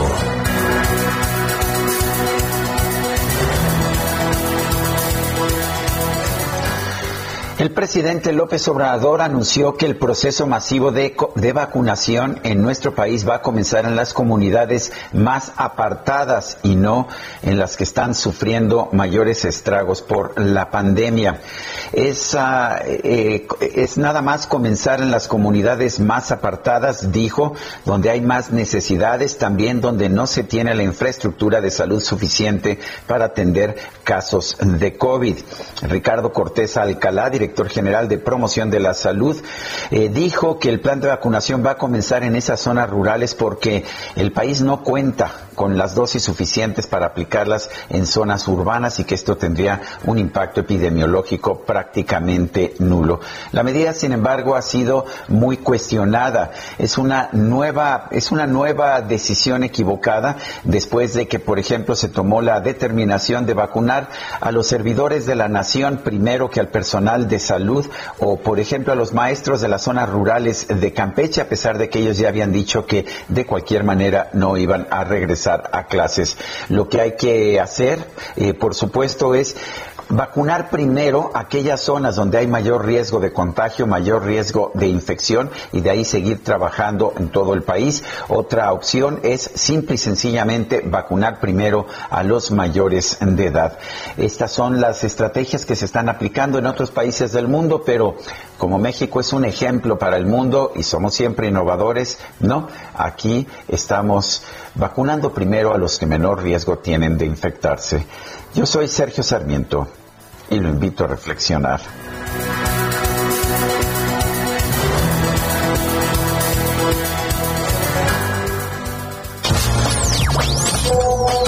Nuevamente con ustedes, Sergio y Lupita. Mi pregunta es entonces, ¿para qué sirvió el registro al IMSS de los adultos de más de 60 años y el sistema o la aplicación que van a implementar con esta nueva planeación no va con el registro que se hizo ante el IMSS? ¿Para qué sirvió entonces esto?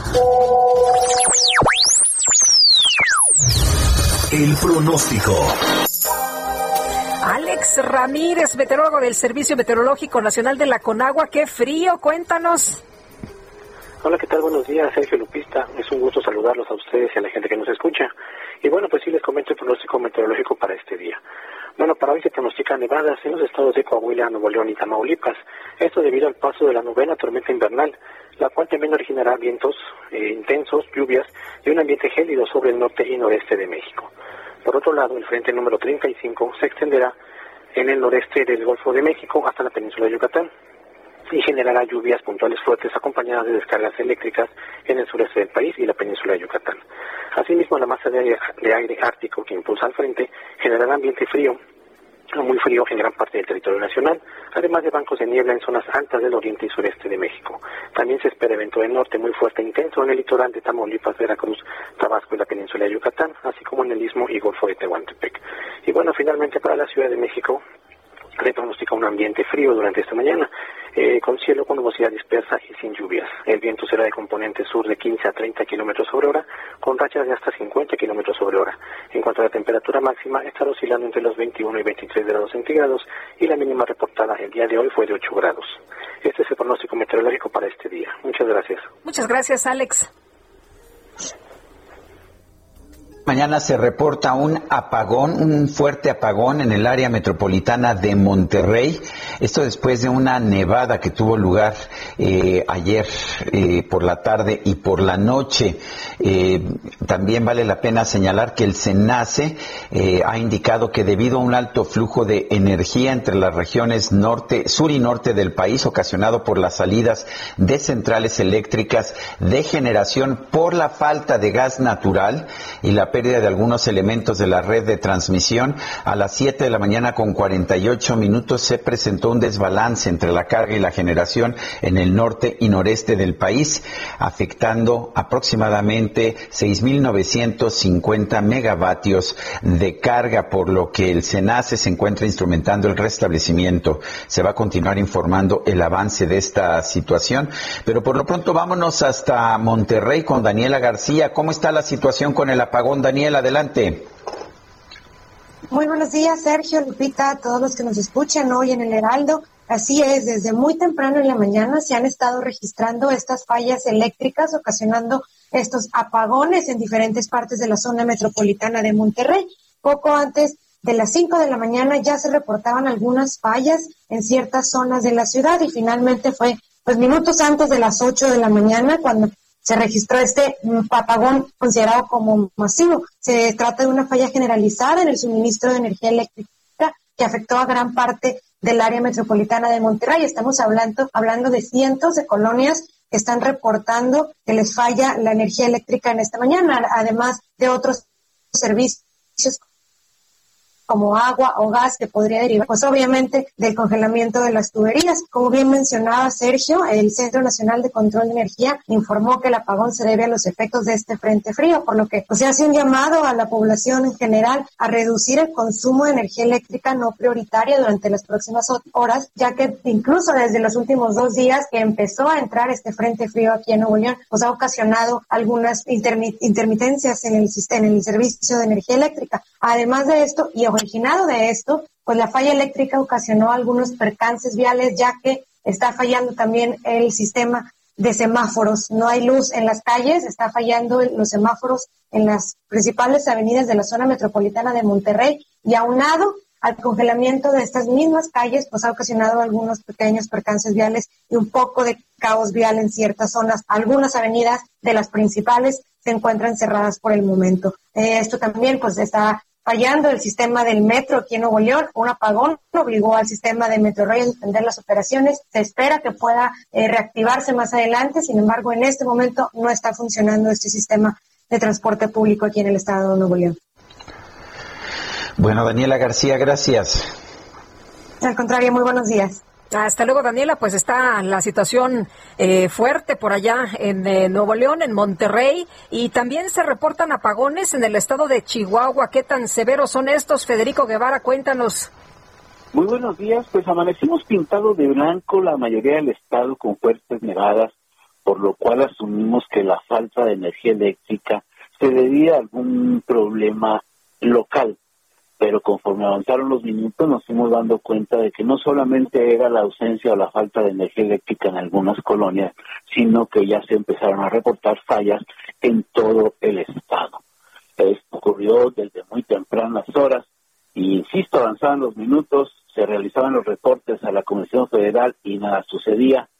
Si bien eh, pues la gente se acostumbró, poca gente se enteró hasta el momento, a no ser por de comunicación, de que había este apagón el norte del país, eh, en un momento en donde pues las carreteras están congeladas, algunos tramos de las carreteras están cerradas por la nevada, pero también esta falta de energía eléctrica ha generado un caos en la en la en estas horas pico en donde la gente está transportándose a su centro de trabajo por la ausencia de semáforos y si, insisto con las carreteras con capas de las carreteras con una capa de hielo ha hecho complejo esto. Y esta es la segunda ocasión desde finales del año pasado que ocurren esta serie de apagones eh, a nivel, eh, pues, mm, vamos a decirlo, casi, casi nacional, o por lo menos en el norte del país. Y ya llevamos bastantes horas y seguimos carentes de energía eléctrica. Y, pues, la solución... ¿A qué hora empezó el apagón, Federico? ¿Perdón? ¿A qué hora empezó el apagón? A las 7 de la mañana aproximadamente, 8 de la mañana de ustedes. Eh, según el SENACE, 7,48 con 48, por lo menos es lo que, lo que está reportando el SENACE en el apagón nacional. No sé si en Chihuahua sea un poco diferente, pero en fin. Eh, el hecho está en que todavía no se recupera, ¿verdad? Todavía no hay este, eh, todavía no se recupera la luz. Ni luces ni para cuándo, ya que cuando uno habla al 071 para hacer el reporte ya ni siquiera te contesta en el teléfono. Bueno, muchas gracias, muchas gracias Federico Guevara. Igualmente, buenos días. Hasta luego, muy buenos días. Hoy el expresidente Felipe Calderón eh, ha escrito en su cuenta de Twitter, cuarto gran apagón en amplias zonas del país en menos de dos años. Antes no ocurría y ahora nos han dicho tres veces que no volvería a ocurrir. Y vámonos hasta Houston. Juan Guevara nos tiene información. El apagón, me imagino, no llega ahí, pero la nevada sí pegó. ¿No es así, Juan Guevara?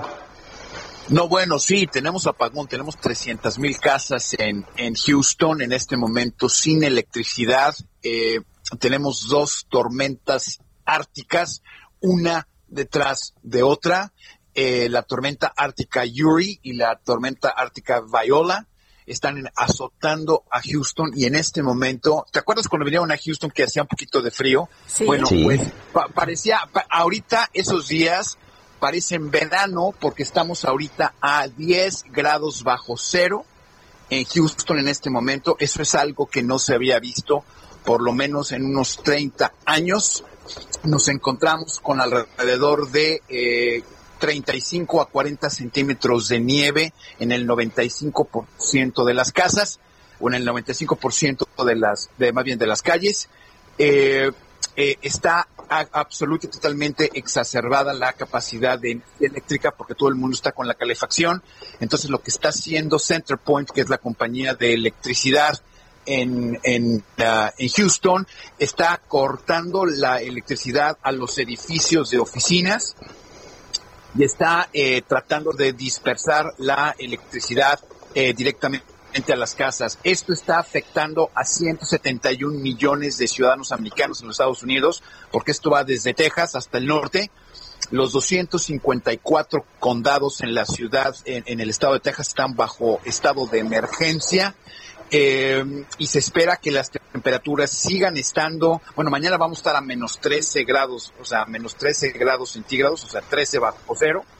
Y pues lo que está pasando es que los cables de electricidad con el hielo y la nieve se están empezando a cortar, transformadores están eh, tronando, eh, excuso decirte que la ciudad está completamente cerrada, se están eh, generando accidentes en todos lados porque la gente no sabe manejar con el, la aguanieve o el hielo o la nieve. Eh, entonces, realmente Houston está, Houston, San Antonio, Beaumont, todo lo que son los estados, este, los condados circunvecinos a Houston se encuentran absolutamente cerrados y este y vamos a estar ahora sí que atrincherados por los próximos tres días. Se espera que las temperaturas pudieran empezar a, a- a llegar al, ah, a los días en que ustedes vinieron, a los 5 o 6 grados centígrados, que ya sería verano en este momento, eh, por ahí del miércoles. Así que estamos ahorita atrincherados y nadie sin poder salir. Bueno, pues ni modo, hay que estar atrincherados. Juan Guevara, fuerte abrazo. Gracias, saludos, calurosos abrazos. Saludos. Me parece bien. Ah, qué caray. Y bueno, la situación también acá en México, Sergio, apagón en zona centro de Saltillo es lo que también nos están reportando. Entonces estaríamos hablando de Nuevo León, de Coahuila y también de Chihuahua. Desde las 7 de la mañana de hoy se han reportado apagones en la zona centro de Saltillo. Está afectando el funcionamiento, evidentemente, de semáforos. Y bueno, pues además de, de todas las actividades esta mañana, ahí en ese punto, reitero, también de Saltillo, donde ha habido apagón esta mañana.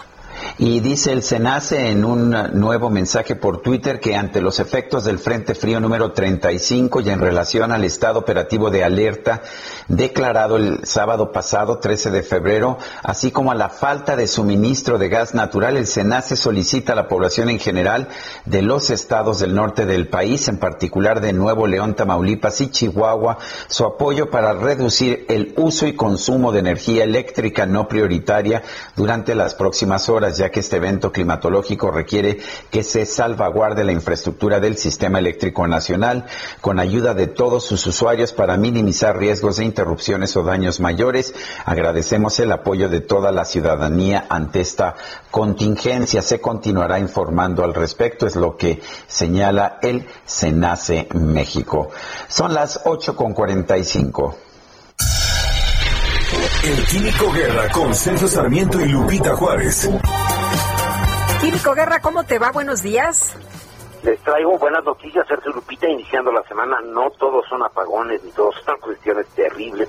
Hay cosas muy buenas. Fíjense que ya les había platicado de esta plataforma que se llama Ecorreto, de Educaverde, la primera plataforma en línea de educación ambiental diseñada para formar docentes. Es una plataforma que no es para niños, no es para jovencitos, no es para alumnos, es para los maestros y que a través de cinco macrotemas está cambiando la cultura precisamente de los eh, maestros. Por ejemplo, esta cuestión de los plásticos.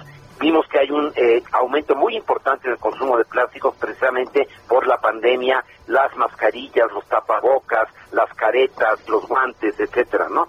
¿Y qué está haciendo con esos plásticos? Bueno, pues primero que los maestros sepan que estos no son plásticos de un solo uso, porque tienen un plan de manejo post-consumo y son reciclables. El problema no es el plástico, sino la infraestructura que tenemos para hacer el reciclaje. Por ejemplo, el PET, Sergio Lupita, que son las botellas que todos conocemos, grado alimenticio, eh, se pueden volver a convertir en botellas grado alimenticio. Tenemos la planta más grande del mundo aquí en México y esto encaja dentro de lo que se llama la economía circular. Eh, las caretas protectoras también son perfectamente reciclables, los guantes, etcétera. En los empaques flexibles, por ejemplo, los de BOP, como los del pan, las galletas, pues se producen tarimas, maderas, eh, bancas, etcétera. El plástico rígido de los shampoos, por ejemplo, de los detergentes, sirven para hacer tuberías, señales de tránsito. El tetrapack famoso, pues eh, donde viene la leche y el jugo, hacer fibras de cartón y papel de ahí. Esto incide, como decía en la economía circular, que ya tiene cinco R's, no solamente las tres R's famosas, que es reusar, reducir y reciclar, sino además rediseñar y repensar con tecnología. Todo esto para los maestros es oro molido, Sergio Lupita, porque les permite a través de estas herramientas que son la sustentabilidad, el tema del agua, la biodiversidad, cambio climático, lo que estábamos oyendo ahorita de Houston. El cambio climático no es únicamente calentamiento, son estos vaivenes, estos eh, bandazos tan importantes que está dando el clima, el manejo precisamente de los residuos. Así que esa plataforma de Correcto eh, Educa Verde, que se puede consultar muy fácilmente en ecose.mx, eh, todos los maestros se pueden entrar gratuitamente y se inscriben y reciben un certificado al terminar el curso. Esto es muy importante porque los califica también en sus cuestiones de escalafón. Es una idea verdaderamente positiva, genial, y quería yo comentarles en este inicio de semana que también hay muy buenas cosas en México, Lupita. Muy bien, Químico, muchas gracias, que tengas buena semana. Igualmente para ustedes, buena semana. Son las 8 de la mañana con 48 minutos y vamos a la silla rota.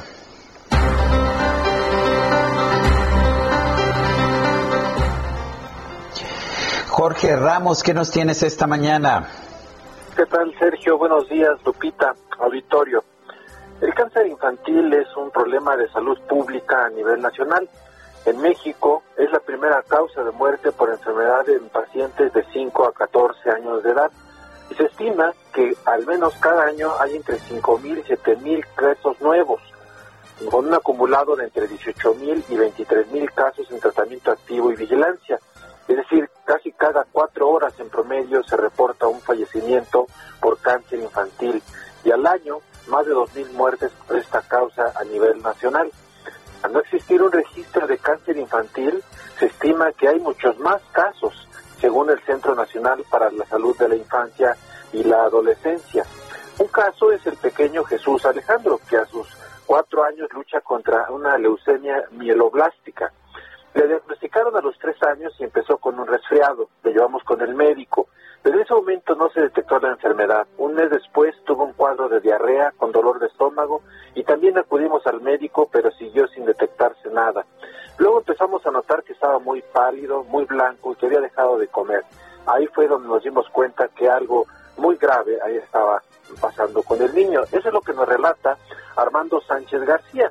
Fíjate, Sergio, que eh, bueno, pues cada 15 eh, de febrero se conmemora el Día Internacional del Cáncer Infantil, una enfermedad que a nivel global afecta a más de 400 mil niños, según la Organización Mundial de la Salud. Se espera, Sergio Auditorio, que este mediodía, ahí a las afueras de Palacio Nacional, por cierto, padres eh, de niños eh, pacientes con cáncer, pues protesten porque, como siempre, pues hay escasez de medicamentos. Y quimioterapias, ¿no? Así es, así es, Lupita. Una, una situación muy delicada y bueno, creo que hoy habrá una manifestación. Así es, ahí en Palacio Nacional. Bueno, pues mu- muchísimas muchísimas gracias por por esta por esta colaboración, Jorge. Muy buenos días, Sergio.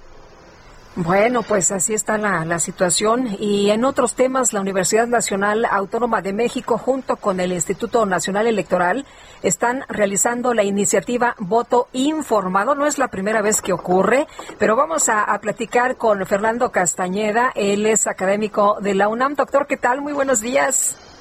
Buenos días, muchas gracias por tenerme con ustedes. Es un gusto saludarlos y saludar a su público. Gracias, doctor Castañeda. Cuéntenos, ¿qué, qué busca hacer esta iniciativa? Mire, el proyecto Voto Informado lo que pretende es llevar, eh, digamos, la complejidad del proceso electoral a los ciudadanos.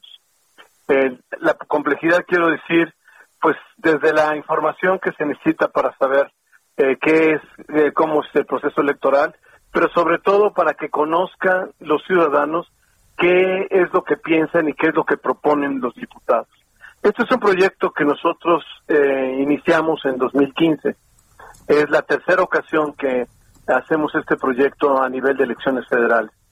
E in- inicialmente fue un proyecto solamente apoyado y financiado por la propia universidad, por la Facultad de Ciencias Políticas y Sociales.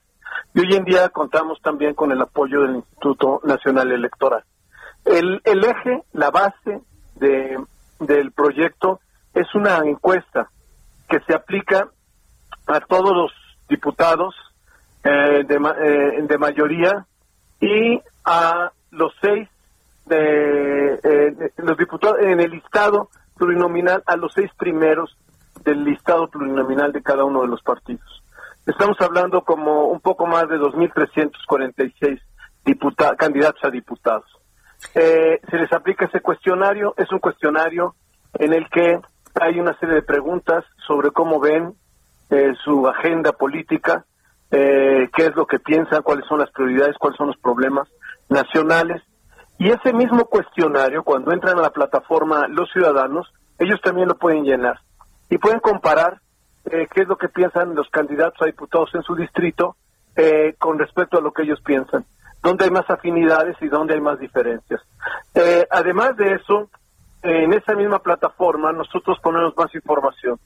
Eh, ha- hacemos eh, eh, entrevistas a los líderes de los partidos. En esta ocasión, a los 10 líderes de los partidos, vam- estamos ya programando entrevistas con ellos y eso también se sube. Información de la plataforma de los partidos también se sube. Eh, cosas básicas de lo que son los procesos electorales también los van a encontrar en la ah, plataforma. ¿Qué es, por ejemplo, el PREP en realidad? ¿En qué consiste el PREP, por ejemplo? Lo van a encontrar en las plataformas. ¿Cómo va a ser en la plataforma? ¿Cómo va a ser eh, la elección y todas las precauciones que se van a tener el día de la elección con respecto a la pandemia? Eso lo van a encontrar en la plataforma. Entonces, es un sistema de información que además tiene una característica. Nosotros no interpretamos lo que dicen los diputados. Ellos responden el cuestionario, dicen lo que piensan y los ciudadanos ven ahí lo que piensan y lo contrastan. Pueden también, la plataforma tiene la flexibilidad para que puedan contrastar las opiniones de unos candidatos con otros candidatos, lo que piensan un partido con respecto a, a otros partidos, lo que Muy piensan, bien. por ejemplo, las candidatas con respecto a los candidatos, en fin. Eh, pueden hacer determin- hacer eh, algunos cruces que les permiten tener información diversa sobre lo que están diciendo y lo que están pensando los candidatos. Muy bien. Pues doctor, muchas gracias por platicar con nosotros. Estaremos consultando la página. Muy buenos días. Gracias. Es el doctor Fernando Castañeda, sabido académico de la UNAM. Sergio Sarmiento y Lupita Juárez quieren conocer tu opinión, tus comentarios o simplemente envía un saludo para ser más cálida esta mañana. Envía tus mensajes al WhatsApp 5520 109647.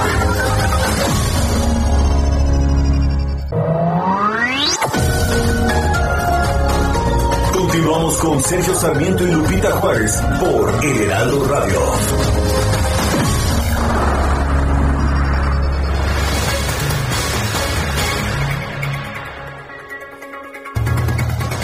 Amigos del Heraldo Radio, tenemos que informarles también en otro punto que Soriana implementa módulos de JLN Labs en diferentes locaciones de la Ciudad de México, Estado de México y Jalisco para detectar casos de COVID-19 a precios accesibles y con resultados confiables en menos de 24 horas.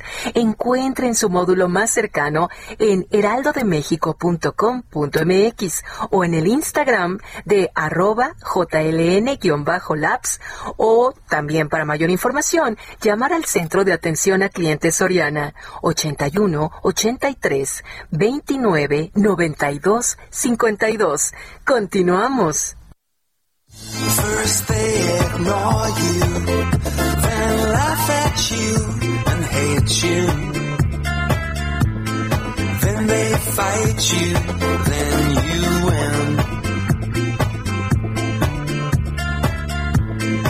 When the truth dies, very bad things happen.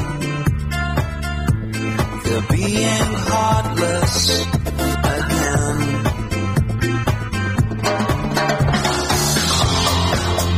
Esto se llama tripping, viajando o volando. Si tú quieres, Guadalupe Juárez, estamos escuchando a Robbie Williams.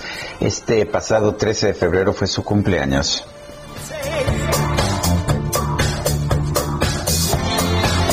Qué bueno escucharlo esta mañana. Y tenemos música, digo, tenemos, perdón, ya, eh, mensajes de nuestro público. mensajes después de esta música deliciosa. Fíjate que nos dice la señora María Soledad López, soy maestra de educación secundaria y dice, media superior, tengo 66 años, vivo en la alcaldía Escapotzalco. Les deseo muchas felicidades a todo el equipo de trabajo que conforman el noticiario de Sergio Lupita, a los excelentes periodistas Sergio Lupita, ya que son nuestra compañía y los consideramos nuestros amigos, dado que apoyan y ayudan a todas las personas que nos acercamos a ustedes. Les deseo todo el amor del mundo, la felicidad y la alegría de vivir, que es una de sus grandes características. Pues muchas gracias, muchas gracias a la señora María Soledad López. Y dice Claudia Álvarez Cuesta, no puedo creer que utilicen el dinero de los contribuyentes para quitar a los animalitos y en especial al osito bimbo con el cual crecí y no estoy obesa ni gorda. Por favor, ¿no podrían investigar un poco para saber las causas reales de la obesidad en nuestro país? Pueden observar si ahora que el osito va a aparecer en el papel higiénico, los niños y adultos van a utilizar mayor cantidad. Eh, bueno, bueno, dice que, que pues que no piensa, que no piensa que eso vaya a ocurrir. Bueno, bueno, vamos a pasar a otra cosa. eh, más mensajes. Dice una persona de nuestro auditorio, fíjense que soy la doctora, eh, soy doctora adulto mayor, aún en activo, en una institución y en espera, nos dice, eh, en espera de la vacuna, al igual que mis compañeros de trabajo, ya que el gobierno nos dijo que primero el sector salud y ahora me entero que ya van a iniciar con adultos mayores en general. No entiendo. Y la pregunta es, ¿y los médicos que faltamos? Pues son muchos y ya ves que hablábamos la semana pasada con los médicos de farmacias eh, que están en consultores de farmacias que son realmente el primer contacto, pues ellos no los han Hay vacunado. un contagiadero bien eh, fuerte, Sí. me parece que 30%. Y los dentistas se están quejando también que ellos tampoco. Y bueno, pues así están las cosas. Pero sí a los servidores de la nación, A todo lo que sea política y a los maestros de Campeche. El expresidente de los Estados Unidos, Donald Trump, fue absuelto este sábado en un juicio en el Senado. Lila Abed es analista internacional y consultora política. Lila Abed, buenos días. Gracias por tomar la llamada. Sergio Lupita, un gusto estar con ustedes. Hola, Muy ¿qué buenos tal? días. Buen día. Bueno, es la primera vez que un presidente es sometido a juicio político en dos ocasiones y la primera vez que es absuelto en dos ocasiones. Eh, ¿Qué nos dice esto acerca de la fortaleza política de Donald Trump? Así es, Sergio. Pues este sábado vimos que por una votación de 57 a favor y 43 en contra, quedó absu- absuelto el expresidente Donald Trump. Eh, como tú bien lo dijiste, es el primer presidente en la historia de Estados Unidos de enfrentar dos juicios políticos en tan solo cuatro años. Eh, únicamente se sumaron siete republicanos al esfuerzo de los demócratas.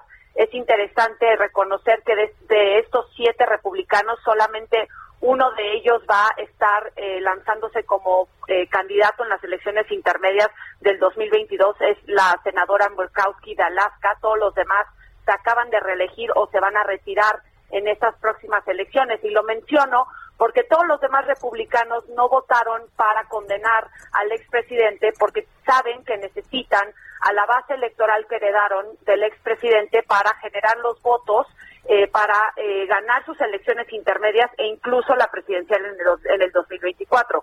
Y la gran lección que queda de todo esto es que a pesar de que Trump ya está fuera del poder, es una persona que tiene completamente secuestrada al Partido Republicano. Eh, muchos republicanos temían la reacción que podía surgir si votaban a favor de condenarlo. Otros este, demostraron que están pues dispuestos a caer en lo incorrecto siempre y cuando no no- eso no vaya a causar una alianza con los demócratas. Y vemos cada vez más que la polarización en Estados Unidos eh, es muy profunda, es cada vez más difícil que los republicanos y los demócratas puedan llegar a acuerdos y es evidente que el expresidente Trump va a seguir vigente en la política estadounidense y dentro del Partido Republicano, Sergio. Eh, Lila, ¿qué pasa ahora con Trump? Eh, vamos a ver que enarbola un nuevo movimiento, que encabeza un movimiento y que esto va a ser fuerte. Pues sí, de hecho, el comunicado que publicó Lupita justo después de ser absuelto en el Senado eh, dijo que el, el, movimiento que él encabeza, que es, este, es hacer Estados Unidos grande de nuevo, eh, apenas comienza, le dio gracias a su equipo eh, de abogados que lo defendieron en, en, el Senado. Y yo creo que esto es un, una señal de que va a seguir eh, pues apoyando a los republicanos que, que fueron fieles a su figura. Es importante señalar que aun cuando quedó absuelto en el Senado, todavía enfrenta una serie de batallas legales en distintas cortes estadounidenses, tanto en el estado de Nueva York como también se está abriendo una investigación en el estado de Georgia por la llamada que le hizo el secretario de Estado para intervenir en las elecciones senatoriales del 5 de enero. Entonces, aun cuando quedó absuelto en el Senado, todavía tiene que enfrentar pues muchos juicios eh, legales, ¿no? En distintas cortes estatales que le pueden costar millones de dólares e incluso lo pueden puede acabar en la cárcel, lo cual yo lo veo eh, difícil que ocurra, pero eh, definitivamente eh, los republicanos tienen que definirse internamente porque hay una división muy fuerte entre ellos de aquellos que se quieren distanciar de Trump y los que nada más consideran que Trump es la salvación del partido, porque son, a pesar de que perdió Trump en la elección del 3 de noviembre, pues generó más de 64 millones de votos y saben que tiene una base electoral muy consolidada y muy sólida. Lo que estamos viendo es que este partido republicano ya no tiene nada que ver con el partido republicano de los Bush, por ejemplo, un partido republicano moderado incluso podría yo decir liberal conservador. Este es un partido abiertamente populista. Totalmente, Sergio. Y, y, desafortunadamente, a pesar de toda la evidencia que se presentó en contra del, del expresidente Trump, que era evidente que durante meses eh, pues preparó a su base electoral para el asalto al Capitolio, difundiendo una campaña de desinformación sobre el fraude electoral, que le habían robado la, elección, aun cuando eh, hizo varias batallas legales en distintos estados y por falta de evidencia eh, nunca prosperaron.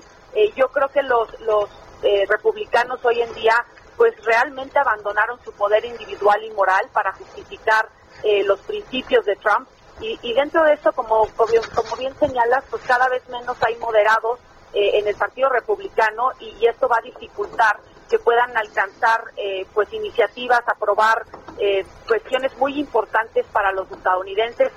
Los los fiscales de la Cámara de Representantes que que defendieron a, a, a, a bueno, que defendieron la, el caso contra Trump, eh, no quisieron extender el, el, juicio político por el simple hecho de que sabían que cualquier evidencia que iban a presentar no iba a cambiar, eh, pues cómo iban a votar los republicanos. Ahorita van a, estar enfocados en pasar el paquete económico contra COVID-19 y también confirmar a los gabinetes, a los miembros del gabinete de Biden que todavía faltan por confirmarse en el Senado. Pero esto de esto deja pues un, un escenario y un panorama político muy complicado en Estados Unidos este, se quedaron 10 votos cortos en el Senado de condenarlo, se requerían dos tercios este, y, y pues nada más consiguieron 57 de los 67 que se necesitaban y pues hay que hay que estar preparados porque vamos a ver mucho de Trump en, en los próximos años. Muy bien, pues Lila, muchas gracias por platicar con nosotros esta mañana. Muy buenos días. Muy buenos días, Lupita. Sergio, muchas gracias. Hasta luego, Lila Vedes, analista internacional y consultora política. Y bueno, el presidente de la República, Andrés Manuel López Obrador, ya se refirió al apagón que está afectando a 400 mil usuarios de electricidad en Nuevo León, Chihuahua, Coahuila y Tamaulipas. Vamos a escuchar lo que dijo sobre este tema en su conferencia de prensa. Sí, hay este, este apagón en Nuevo León, Coahuila, Tamaulipas y Chihuahua. Es por la tormenta invernal, por el mal tiempo. Ya están trabajando los técnicos de la Comisión Federal y vamos a estar informando en el transcurso del día para que se restablezca. Se informa que se está afectando a 400 mil usuarios ahora, pero ya desde la madrugada están trabajando de la Secretaría de Energía, que fueron los que me informaron, la Secretaria de Energía y el director de la Comisión Federal de Electricidad. Eso es lo que explicó esta mañana el presidente Andrés Manuel López Obrador. Dice que pues que es el mal clima, ya no es la quema de pastizales, Guadalupe. Oye, ¿y, y será el, el mal clima? ¿Será la falta de suministro de gas? ¿O qué fue lo que ocurrió? Víctor Ramírez, vocero de Plataforma México Clima y Energía. Qué gusto saludarte esta mañana. Buenos días. Hola, muy buenos días. Qué gusto saludarlos, aunque lamentablemente con estas noticias, este, pero pues sí, hay un problema de falta de suministro de gas y hay caída de líneas de transmisión en el norte del país y eso es lo que está causando esta esta salida o, o- o la falta de energía eléctrica en algunas ciudades del norte del país. Eh, Víctor, eh, ¿es el clima, eh, es el gas? Porque Senace dice también que no tuvo gas natural. ¿Y por qué no tuvo gas natural? Es algo que no ha explicado. ¿O todo esto tiene que ver con el sistema de transmisión que, pues que ya ha venido generando problemas, aunque nos dicen que el verdadero problema es la quema de pastizales? Si hay una nevada, una tormenta invernal, pues me imagino que no pueden acusar a la quema de, pastizales porque el suelo está húmedo. Pero, ¿cómo estás viendo tú esto? Es el cuarto apagón importante registrado en los últimos dos años. Ok, hay que decir que hay una alerta, eh, un estado, digamos, de, alerta a partir del día viernes. El propio Centro Nacional de Control de Energía lo publicó en su página por la, la posible falta de suministro de gas y la falta de gas para algunas centrales de ciclo combinado que tienen principalmente en el norte del país. Esto porque es porque eh, dependemos en buena medida del gas que viene de Texas y eh, en Texas está hay una nevada todavía mucho más fuerte Es- la misma pero digamos que los efectos en Texas son mucho más fuertes y eso hace que México no no no tenga el gas suficiente o al parecer no, no tenemos el gas suficiente para echar a andar nuestras plantas y eso está generando eh, la falta de, de energía eléctrica en el norte del país. Eh, también hay algunas salidas, una tormenta invernal también puede generar salidas este, por daños en infraestructura, este, pero parece ser que el origen de todo es la falta de gas e insisto, desde el viernes lo anunció el Centro de Control de Energía la posibilidad de falta de suministro de gas. Eh, Víctor, eh, hay quien está señalando que se trabaja con carbón, o sea, no, no hay que especular, eh, sí es falta de gas. Yo creo que sí es falta de gas. Eh, la verdad es que hay todos los elementos para suponer que no tenemos gas suficiente por la falta de suministro desde Texas. Eh, ya, ya se- son otras razones que son eh, probablemente ajenas a, a, a pero este, sí, sí hay falta de gas. Hay también algunas carburéticas en el norte del país. Habrá que ver si, este, cómo están trabajando estas, pero aún así no es suficiente. La verdad es que la cantidad de energía que se genera con las los ciclos combinados allá es lo que permite o lo que le da un respaldo real a, a- a la generación. Ahorita, este, y pues sí, es la falta de gas. O sea, para Hasta donde podemos ver. No es culpa de las de las renovables. No, no es culpa de la renovable, la renovable entrarán a operar en unos minutos, ya estará ahorita generándose algo de sol.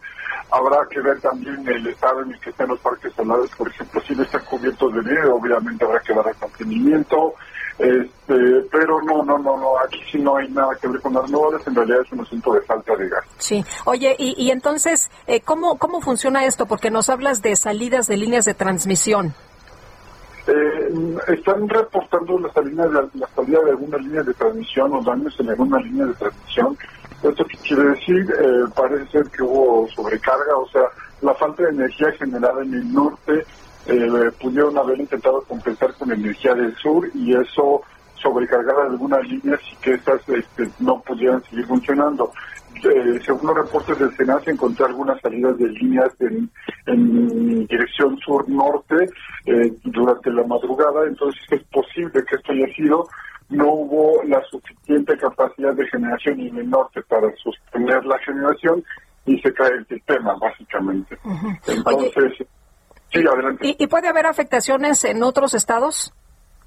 No, eh, sur del país tiene, eh, tenemos otro tipo de recursos, no creo que haya más afectaciones en otros estados, este, pero eh, si no se toman las medidas adecuadas es posible que en los siguientes días que va a, per- a perdurar también la tormenta invernal en Texas, se mantengan estas condiciones y probables apagones, en, sobre todo en el norte del país.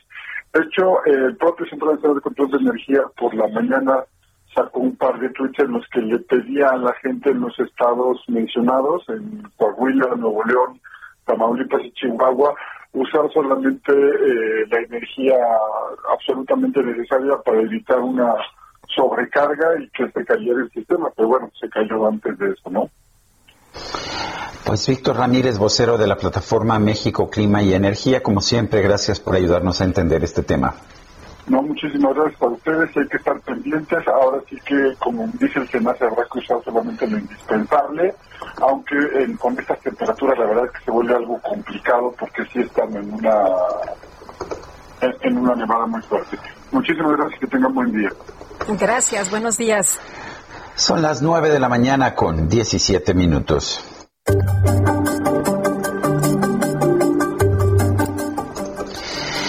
Bueno, pues Mariano Riva Palacio, ¿qué nos tienes esta mañana? Querido Sergio, ¿cómo estás? Lupita, amigos del Heraldo Radio, buenos, días. Pues, pues estamos, Lupita, a punto de cumplir un año con la emergencia sanitaria. Esto ha generado en millones de personas el llamado estrés prolongado, que afecta de manera importante al cerebro. Según médicos, este tipo de estrés, al estar presente por tanto tiempo, manda señales al hipotálamo, a la amígdala, a la corteza prefrontal y a las estructuras que forman parte del sistema límbico o de las emociones, pues que normalmente se regulan por los neurotransmisores. Platicamos, Lupita, con Pilar Durán Hernández, ella es experta en neurobiología del desarrollo y ritmos biológicos, y nos dice que es importante tener un sistema nervioso sano o que sepamos regular el estrés, pues dice hay alteraciones en las citocinas que produce nuestro cerebro que están dando muchos problemas en personas que son contagiadas con el virus SARS-CoV-2, pues ha sido descrito que genera muchos procesos inflamatorios generalizados en el cerebro, hígado, riñón y el sistema muscular. Esto provoca que algunas personas contagiadas presenten la fase grave del COVID-19. Algo muy interesante que dice la investigadora Sergio Lupita es que ser joven y sano no implica estar libre de problemas por el COVID-19, porque pese a que muchos pueden ser asintomáticos cuando llegan a dar positivo, esta enfermedad altera los tejidos y cuando suceden reinfecciones o un segundo contagio, es probable que se presenten mayores alteraciones a largo plazo, aunque de momento no se sabe cuál será el efecto. Ahora, el estrés prolongado y la ansiedad producen insomnio, sueño fragmentado, que la gente tenga pesadillas diarias, incluso síntomas de depresión, por lo cual es importante pues monitorear el sueño y su calidad. La científica nos dice, Sergio, que al principio de la pandemia pues no teníamos muchos duelos, pero hoy todos los días sabemos de personas que fallecen y cada vez son personas cercanas a uno, al círculo inmediato o son de la familia. Ahora, para terminar, ¿qué hacer para poder controlar ese estrés prolongado? Aseguran los especialistas que no se trata, Lupita, solo de tener pensamientos bonitos. Vamos a pensar en flores y ya no nos pasa nada. No, nos dicen que con eso no se resuelve todo. Hay que darle una ayuda extra al cuerpo. Por ejemplo, debido a la hiperactividad cerebral que estamos manifestando millones de personas en el mundo por la pandemia, se desarrolla la distimia, que es un estado depresivo, el cual se identifica por fatiga constante, irritabilidad, falta de energía, euforia excesiva, malestar, etcétera. Aquí la recomendación son los siguientes puntos. De verdad dice, acudan al especialista, al psicólogo para que nos den ayuda. La ayuda de un profesional es vital en estos momentos. Hacer ejercicio y tener momentos al día de profunda relajación. Démonos nuestros 15, 20 minutos, olvidemos un poquito los problemas y a relajar el alma y el cuerpo. Asimismo, que cuando nos vayamos a dormir, reducir los estímulos lumínicos como celulares y pantallas, ya que estos alteran la producción de melatonina. Evitar siestas durante, durante el día que sean mayores a la hora y no consumir demasiada cafeína y alimentos pesados antes de ir a la cama. Así que Sergio Lupita y amigos del Heraldo Radio, atención, si alguien de nosotros o uno mismo presentamos el estrés prolongado, acudir con el especialista y hacer caso de estas recomendaciones. Mi comentario esta mañana, Sergio Lupita, en Bienestar H. Muy, muy bien, Mariano Riva Palacio, gracias, fuerte abrazo. Igualmente, Sergio, buenos días. Mañana con 21 minutos. Vámonos al resumen. Vamos al resumen. Esta mañana el presidente Andrés Manuel López Obrador formalizó el nombramiento de la maestra Delfina Gómez como nueva titular de la Secretaría de Educación Pública, en sustitución de Esteban Moctezuma, quien fue propuesto como embajador de México ante Estados Unidos. Estamos muy satisfechos, agradecidos por la labor que realizó Esteban Moctezuma como secretario de Educación Pública y por lo mismo estamos también muy convencidos seguros de que vamos a tener en Washington, vamos a tener en Estados Unidos un buen representante, un buen embajador, una persona con principios, preparada, nacionalista, conocedor de los principios de la política exterior de nuestro país.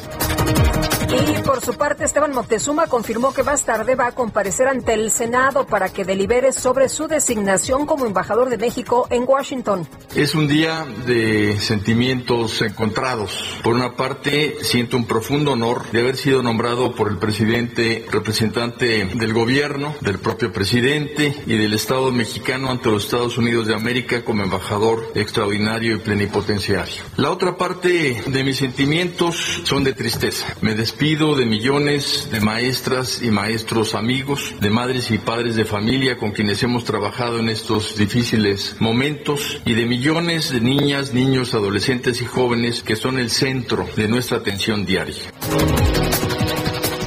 La Secretaría de Relaciones Exteriores informó que la COFEPRIS está en proceso de autorizar el arranque de los ensayos clínicos de fase 3 de la vacuna contra el COVID-19 Soberana 2 desarrollada en Cuba. Este lunes, la Organización Mundial del Comercio nombró a la nigeriana Ngozi Okonjo-Iweala como directora general del organismo, con lo que se convierte en la primera mujer al frente de esta institución.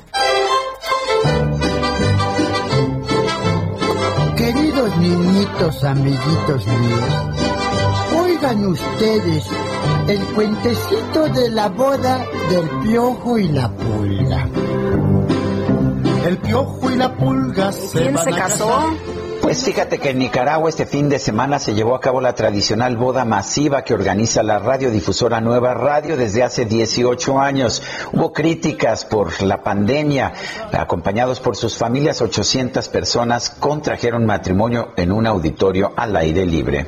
Tiro, lo tiro, tiro, liro, la. Tiro, lo tiro, tiro, liro, tiro,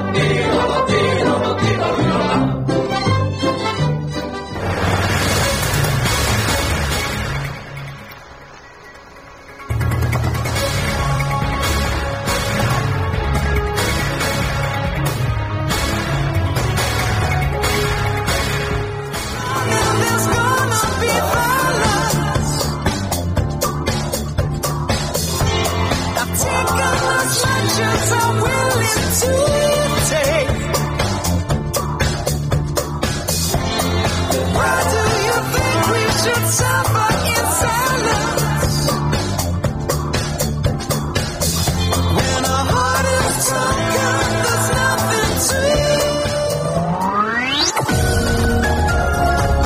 Sarmiento y Lupita Juárez quieren conocer tu opinión, tus comentarios o simplemente envía un saludo para hacer más cálida esta mañana.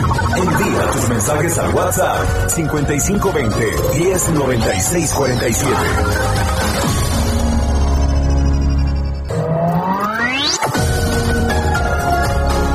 Continuamos con Sergio Sarmiento y Lupita Juárez por El Heraldo Radio.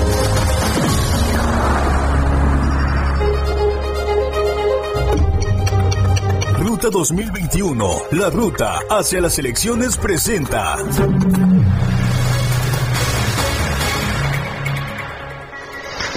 Y ya está con nosotros Alejandro Cacho, conductor de Ruta 2021. Alejandro, ¿cómo estás? ¿Cómo va esta contienda electoral?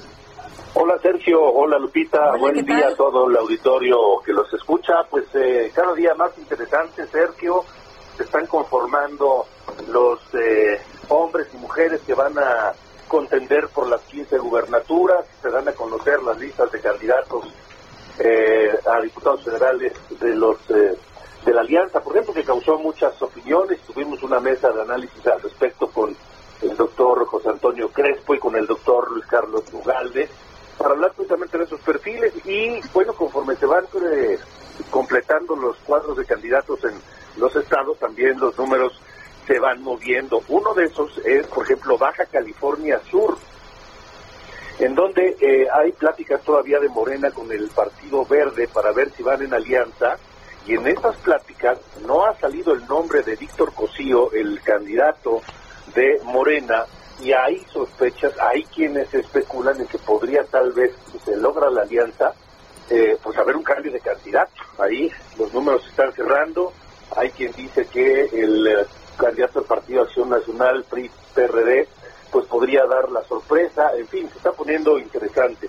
Por otro lado, en San Luis Potosí también el nombramiento de la candidata de Morena, que hasta hace unos días era la secretaria de Salud del Estado, Mónica Rangel, pues habremos de esperar a ver cómo mueve los números para este próximo, eh, en este mes de febrero, y en la próxima entrega pues vamos a tener los resultados para ver qué pasa en San Luis Potosí.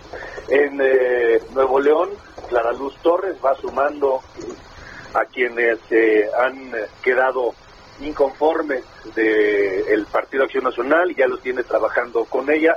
Y el que nomás no levanta es Samuel García. Samuel García de Movimiento Ciudadano que está en el cuarto lugar y que no, no despega. Eh, Adrián de la Garza, por ejemplo, el alcalde de Monterrey, sigue sigue en segundo sitio, pero pues tampoco tampoco ha mostrado eh, en este momento mucha mucha poder en su candidatura, bajó algunos puntos, sigue en segundo lugar aunque bajó, pero vamos a ver a ver cómo se van moviendo las cosas. Y las que ya sabemos que están muy encaminadas hacia una procedencia de Morena, Nayarit, Colima, Tlaxcala y este y algunas otras, no, no, este, eh, ¿cómo se llama? Michoacán, etcétera. Pues muy bien, Alejandro, como siempre, y pues cada día estaremos más al pendiente de esta contienda, la mayor de la historia en nuestro país. Gracias. Gracias, Sergio. Gracias, Lupita. Hasta luego. Igualmente, muy buenos días. Son las nueve con treinta y tres. Ruta 2021, la ruta hacia las elecciones presentó. La micro deportiva. Tú me hiciste sentir que no valía y mis lágrimas cayeron a tus pies. Deportiva viene Gloria Trevi esta mañana. Hija. Eso cumple hoy de Gloria Trevi, ¿verdad? Creo, creo que Pues sí. un abrazo, un abrazo y bueno, en esta micro sí me sumo Julio Romero, ¿cómo te va? Muy bien, Sergio, Lupita, amigos del auditorio, muy buenos días, qué placer saludarles. Nos soltamos los tres pelos que nos quedan y con Gloria Trevi el, el día de hoy. Bueno, vámonos rapidísimo, hay mucha, mucha información para arrancar la semana. Vámonos con los resultados de la jornada 6 del torneo Guardianes 2021 del fútbol mexicano. El equipo de Puebla goleó 4 por 0 a Juárez, Cholos 2 por 0 sobre León, el equipo de Mazatlán perdió en casa 3 por 0 ante el San Luis. Las Chivas empataron de último minuto a 2 con el Necaxa. América en el Estadio Azteca batalló, pero venció 2 por 1 a los Gallos Blancos del Querétaro. Y Santiago Solari, su nuevo entrenador, pues ha reconocido que su equipo anda bien en términos generales, sacando puntos en cada juego. Escuchamos a Santiago Solari, técnico del América.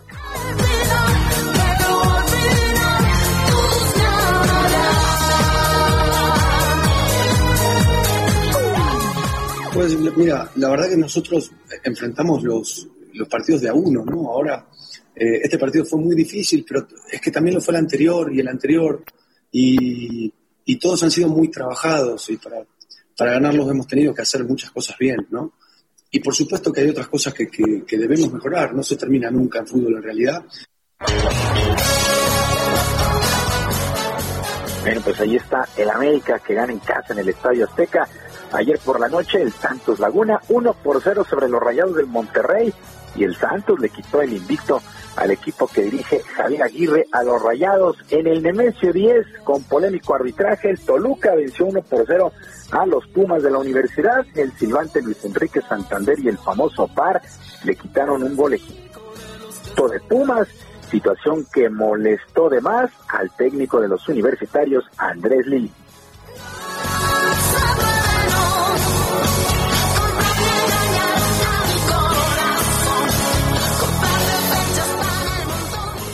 Sí creo de que hoy el partido podría haber sido otro si, si el VAR no se equivoca. Sí, eh, espero de que también ellos sepan de que eh, no solamente estamos domingo a domingo haciendo un gran esfuerzo. Quisiera saber si, si tanto el presidente de la Comisión de Árbitros como el VAR, eh, por resultados, se quedan afuera como nosotros, sin trabajo. Entonces, quisiera de que para todos los equipos sea más, más legítimo, porque hoy nos sacaron un gol que cambiaba el partido. Que ya es tiempo de ir con el Bueno, también hay que llegar a la portería rival. Pumas es un equipo muy inoperante y poco ofensivo.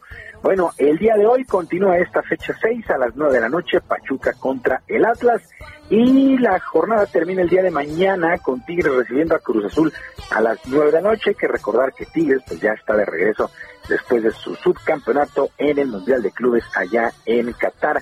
¿Cómo va el asunto al momento? Bueno, Toluca y América son los líderes generales, tienen 13 puntos. Tijuana y Santos, tercero y cuarto con 12 unidades. Y el top 5 de esta micro deportiva, el Monterrey con 10 unidades, pues así las cosas con el fútbol mexicano.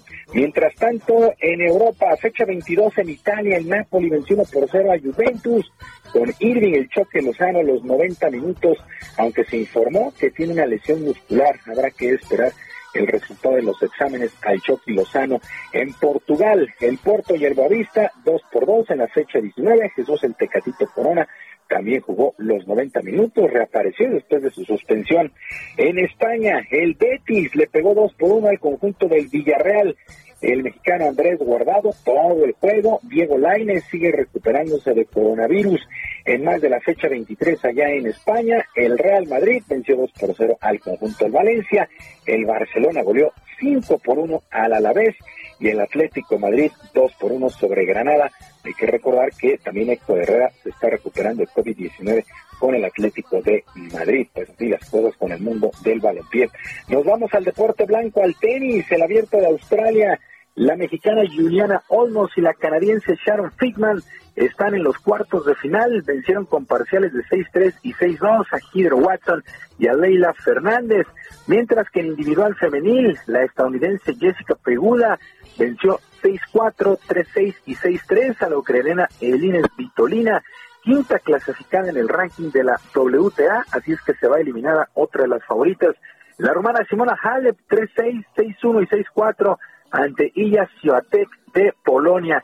En varones avanzan el serbio Novak Djokovic, que dejó en el camino al canadiense Milo Raonic, el alemán Alexander Zverev, que superó a Dusan Lajovic, este jugador de Serbia, y el español Rafael Nadal, 6-3, 6-4 y 6-2 sobre el italiano Fabio Fognini.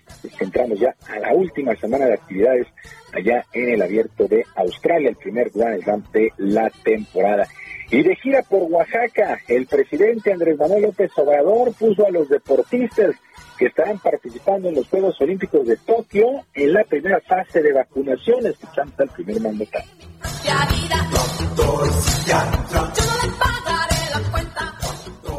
Primero, a los deportistas que nos van a representar en los Juegos Olímpicos.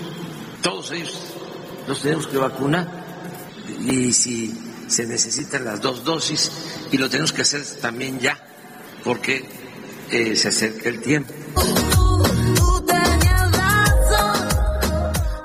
Efectivamente, ya gana el tiempo. El Comité Olímpico Mexicano, encabezado por Carlos Padilla de Serra, su presidente, dijo que iban a respetar, digamos, la, la fila, iban, iban a respetar pues los procesos y ahora pues ya los pusieron también en primera línea. Bueno, para finalizar, en un comunicado, la estrella del básquetbol de la NBA y de los Nets de Brooklyn, Kevin Durant, estará fuera, eh, estará fuera por lo menos dos juegos con su equipo después de presentar una distensión en la corda izquierda sufrida en el duelo este fin de semana contra su ex equipo, los guerreros de Golden State, este fin de semana. Así es que Kevin Durant baja sensible para esos Nets de Brooklyn que se han armado hasta los dientes, en verdad, para intentar ganar el título allá en el básquetbol de los Estados Unidos. Sergio Lupita, amigos del auditorio, los deportes arrancando la semana este lunes. Recuerde seguirnos ahí en nuestro canal de comunicación que es en Twitter, arroba jromerohb, arroba jromerohb y en el canal de YouTube Barrio Deportivo todos los días a las 5 de la tarde Yo les mando un abrazo a la distancia y que tengan todos un extraordinario. Gracias, Julio. Buenos días. Muy buenos días. Son las 9 con 41 en Oaxaca. Familiares de niños con cáncer exigen medicamentos para sus pequeños, así como la atención adecuada para estos pacientes. Karina García, adelante.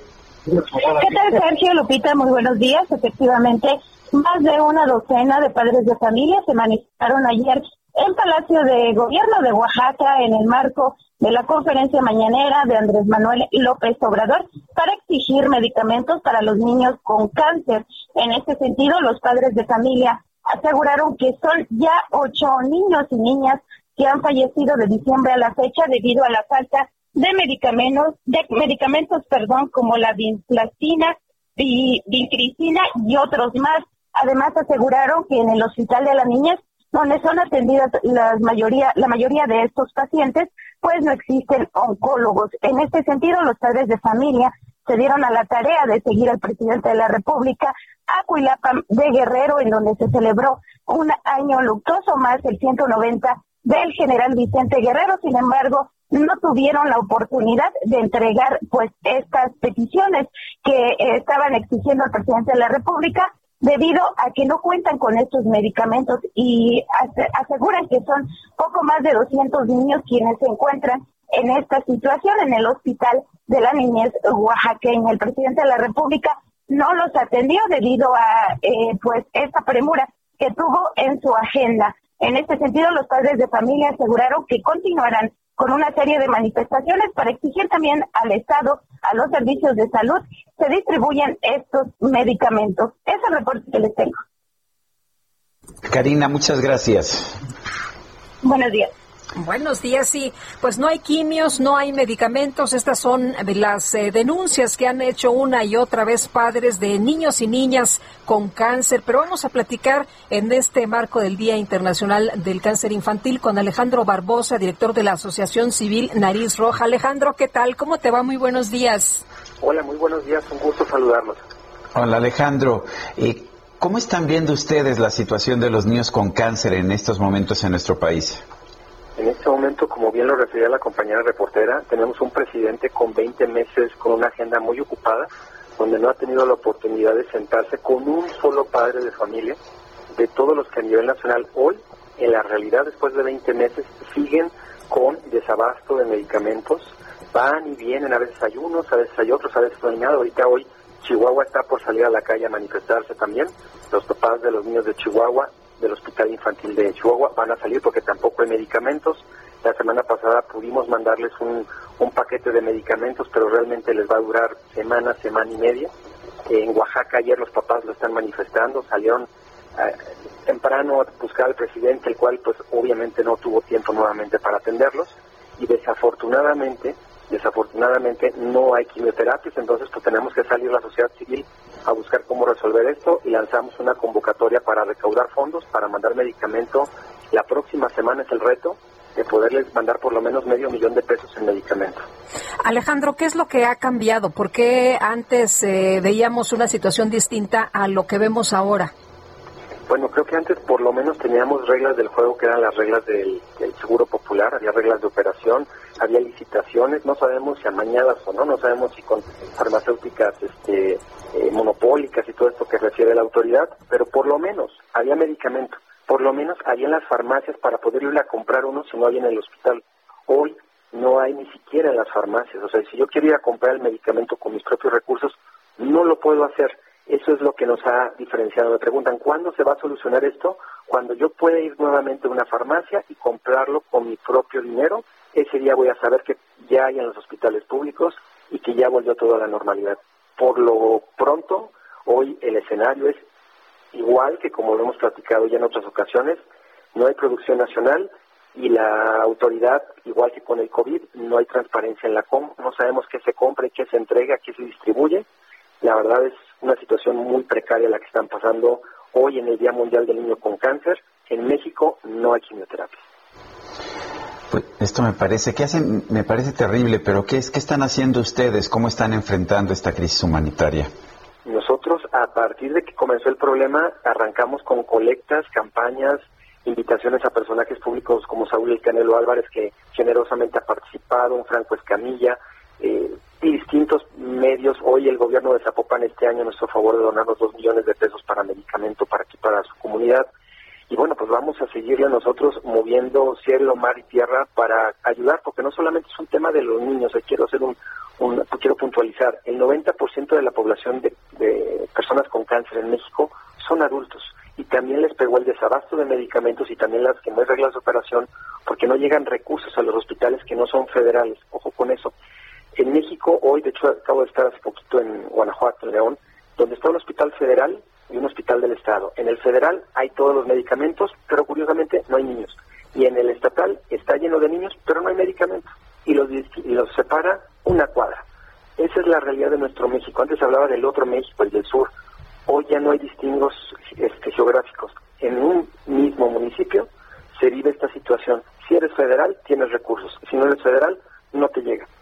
Ese es el grave problema. Hoy tenemos un México pues, eh, tristemente separado. Oye, y, y Alejandro, qué bueno que, que tocas este punto, porque el presidente cree que atrás de estas eh, pues señalamientos hay intenciones políticas. No, no, no, realmente, mira, sí hay gente, me queda claro, que pues va a agarrar este tipo de situaciones para, para golpetearlo, pero la realidad pues está en todo su, en toda su razón, porque pues la evidencia está, no hay medicamento, la gente no va a salir a las 6 de la mañana a esperarlo para que le digan, ¿qué cree? Aquí está la tarjetita para que le marque.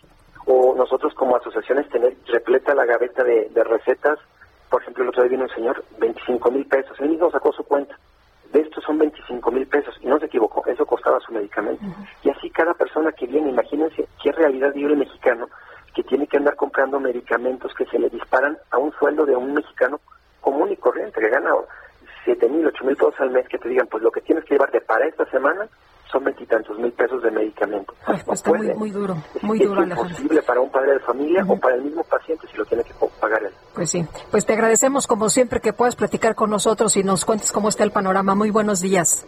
Muy buenos días, gracias por ser el milagro de los niños con cáncer. Un Hasta abrazo. luego, muchas gracias, un abrazo. Alejandro Barbosa, director de la Asociación Civil Nariz Roja. Bueno, vamos a, vamos, vamos a otros temas. El señor Jacinto es de la tercera edad y fue una de las primeras personas en recibir la primera dosis. Hace eh, 35 días superó el COVID-19. Jessica Moguel, adelante. Así es, Sergio, muy buenos días. Ya eh, arrancó, como bien mencionan, la vacunación para los adultos mayores de 65 años y efectivamente Jacinto fue una de las primeras personas en llegar al centro de salud doctor Luis Alberto Erosa en silla de ruedas y con un concentrador de oxígeno acompañado de sus familiares para poder recibir la primera dosis de la vacuna de la farmacéutica AstraZeneca. Eh, estuvo alrededor de unos 10, 15 minutos dentro de este centro de salud esperando que le aplicaran la vacuna y en estos momentos ya se encuentra en un área determinada que, eh, que asignó la Secretaría de Salud Capitalina para que esté en observación y bueno, eventualmente este, se le dé de alta diciendo que no hubo ninguna alteración o ningún este, efecto secundario por la vacuna. También llegó Juana de 60 años, ella estuvo alrededor de tres horas esperando para poder recibir eh, una de las primeras fichas para poder recibir la primera vacuna o la primera dosis de la vacuna, también acompañada de María de 65 años, que ella sí recibió la ficha número uno para, para ser la primera mujer eh, en recibir la vacuna en este centro de salud. María tiene 65 años y toma varios medicamentos porque es diabética, entonces también hubo cuidados especiales con los adultos mayores. Como podemos eh, eh, constatar, nosotros hemos estado haciendo recorridos por los distintos centros de salud aquí en Milpa Alta, que son 14, Sergio, y hemos visto cómo ya están las largas filas para que los adultos mayores puedan recibir una de estas vacunas. Hasta el momento se han repartido 100 de estas fichas y hay una fila que se extiende a lo largo de toda la explanada eh, eh, de- del parque de este centro de salud con un, alrededor de 80, 90 personas que también ya están esperando a que se vuelvan a repartir de nueva cuenta estos números para que puedan asistir a aplicarse la primera dosis de la vacuna. Hay que recordarles a las personas que se está aplicando en orden alfabético. Algunos adultos mayores han llegado aquí eh, eh, solicitando que se les aplique la vacuna y no es el día que, este, que les toca. Sin embargo, no se les ha negado la atención. Les comenta que tienen que formarse y en caso de que alcancen las vacunas, pues bueno, este, se les aplicar el, el, el, el- les restableció desde el día de ayer. Sergio. Bueno, pues gracias por esta información, Jessica. Buenos días, pendiente. Buenos días. Y hay una explicación esta mañana de Comisión Federal de Electricidad sobre los apagones, sobre la suspensión de energía eléctrica en cuatro estados de la República debido al vórtice polar en Estados Unidos. Se recrudecieron las temperaturas y hay cortes de suministro de gas que afectan al norte del país. Comisión Federal de Electricidad ha puesto a disposición de Senace México energía de otras fuentes con un equipo en México y Estados Unidos trabaja en la normalización del suministro. Son las 9.52. Desde Palacio Nacional, la nueva titular de la Secretaría de Educación Pública, Delfina Gómez, aseguró que asume su nueva responsabilidad como el encargo más hermoso que puede existir, no como un puesto político burocrático. Me llena de orgullo que nuestro presidente pensara en mí para este encargo, porque así lo asumo, no como un cargo político o burocrático. Asumo esta responsabilidad como el encargo más hermoso que puede existir y que es el de coadyuvar en el proceso de educar a millones de personas. El presidente López Obrador informó que el apagón que se registró este lunes en el norte del país ha afectado a 400 mil usuarios. Sin embargo, aseguró que la Comisión Federal de Electricidad ya trabaja para restablecer el servicio en el transcurso del día. La Agencia Europea de Estadísticas informó que en 2020 China superó a Estados Unidos como el principal socio comercial de la Unión Europea a pesar de la pandemia de COVID-19. Y la primera ministra de Nueva Zelanda, Jacinda Ardern, ordenó establecer un periodo de aislamiento de tres días en la ciudad de Auckland debido a que se detectaron tres casos nuevos de COVID-19.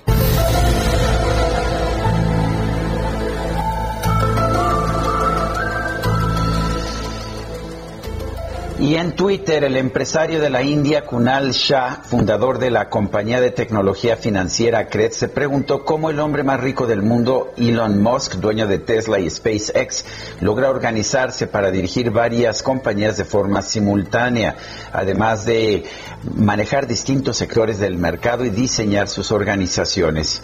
Luego de que la publicación se hizo viral, el Elon Musk reveló su secreto. Dice que en realidad no es humano sino un alienígena, lo que generó desde memes hasta teorías conspirativas. ¿Y qué crees, Guadalupe? ¿Qué pasó? Se nos acabó el tiempo. Pues vámonos corriendo entonces, que la pasen todos muy bien, que disfruten este día. Buena semana, aquí nos escuchamos mañana tempranito.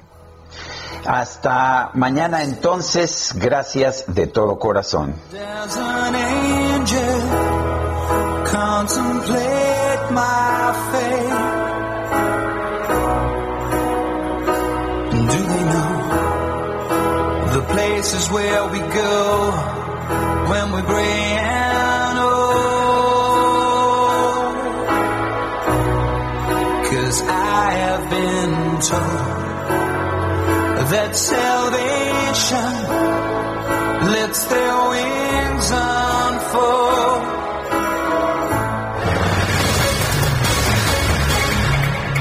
Heraldo Media Group presentó Sergio Sarmiento y Lupita Juárez por El Heraldo Radio.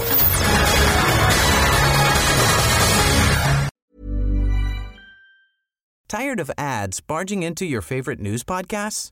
Good news. Ad-free listening is available on Amazon Music for all the music plus top podcasts included with your Prime membership.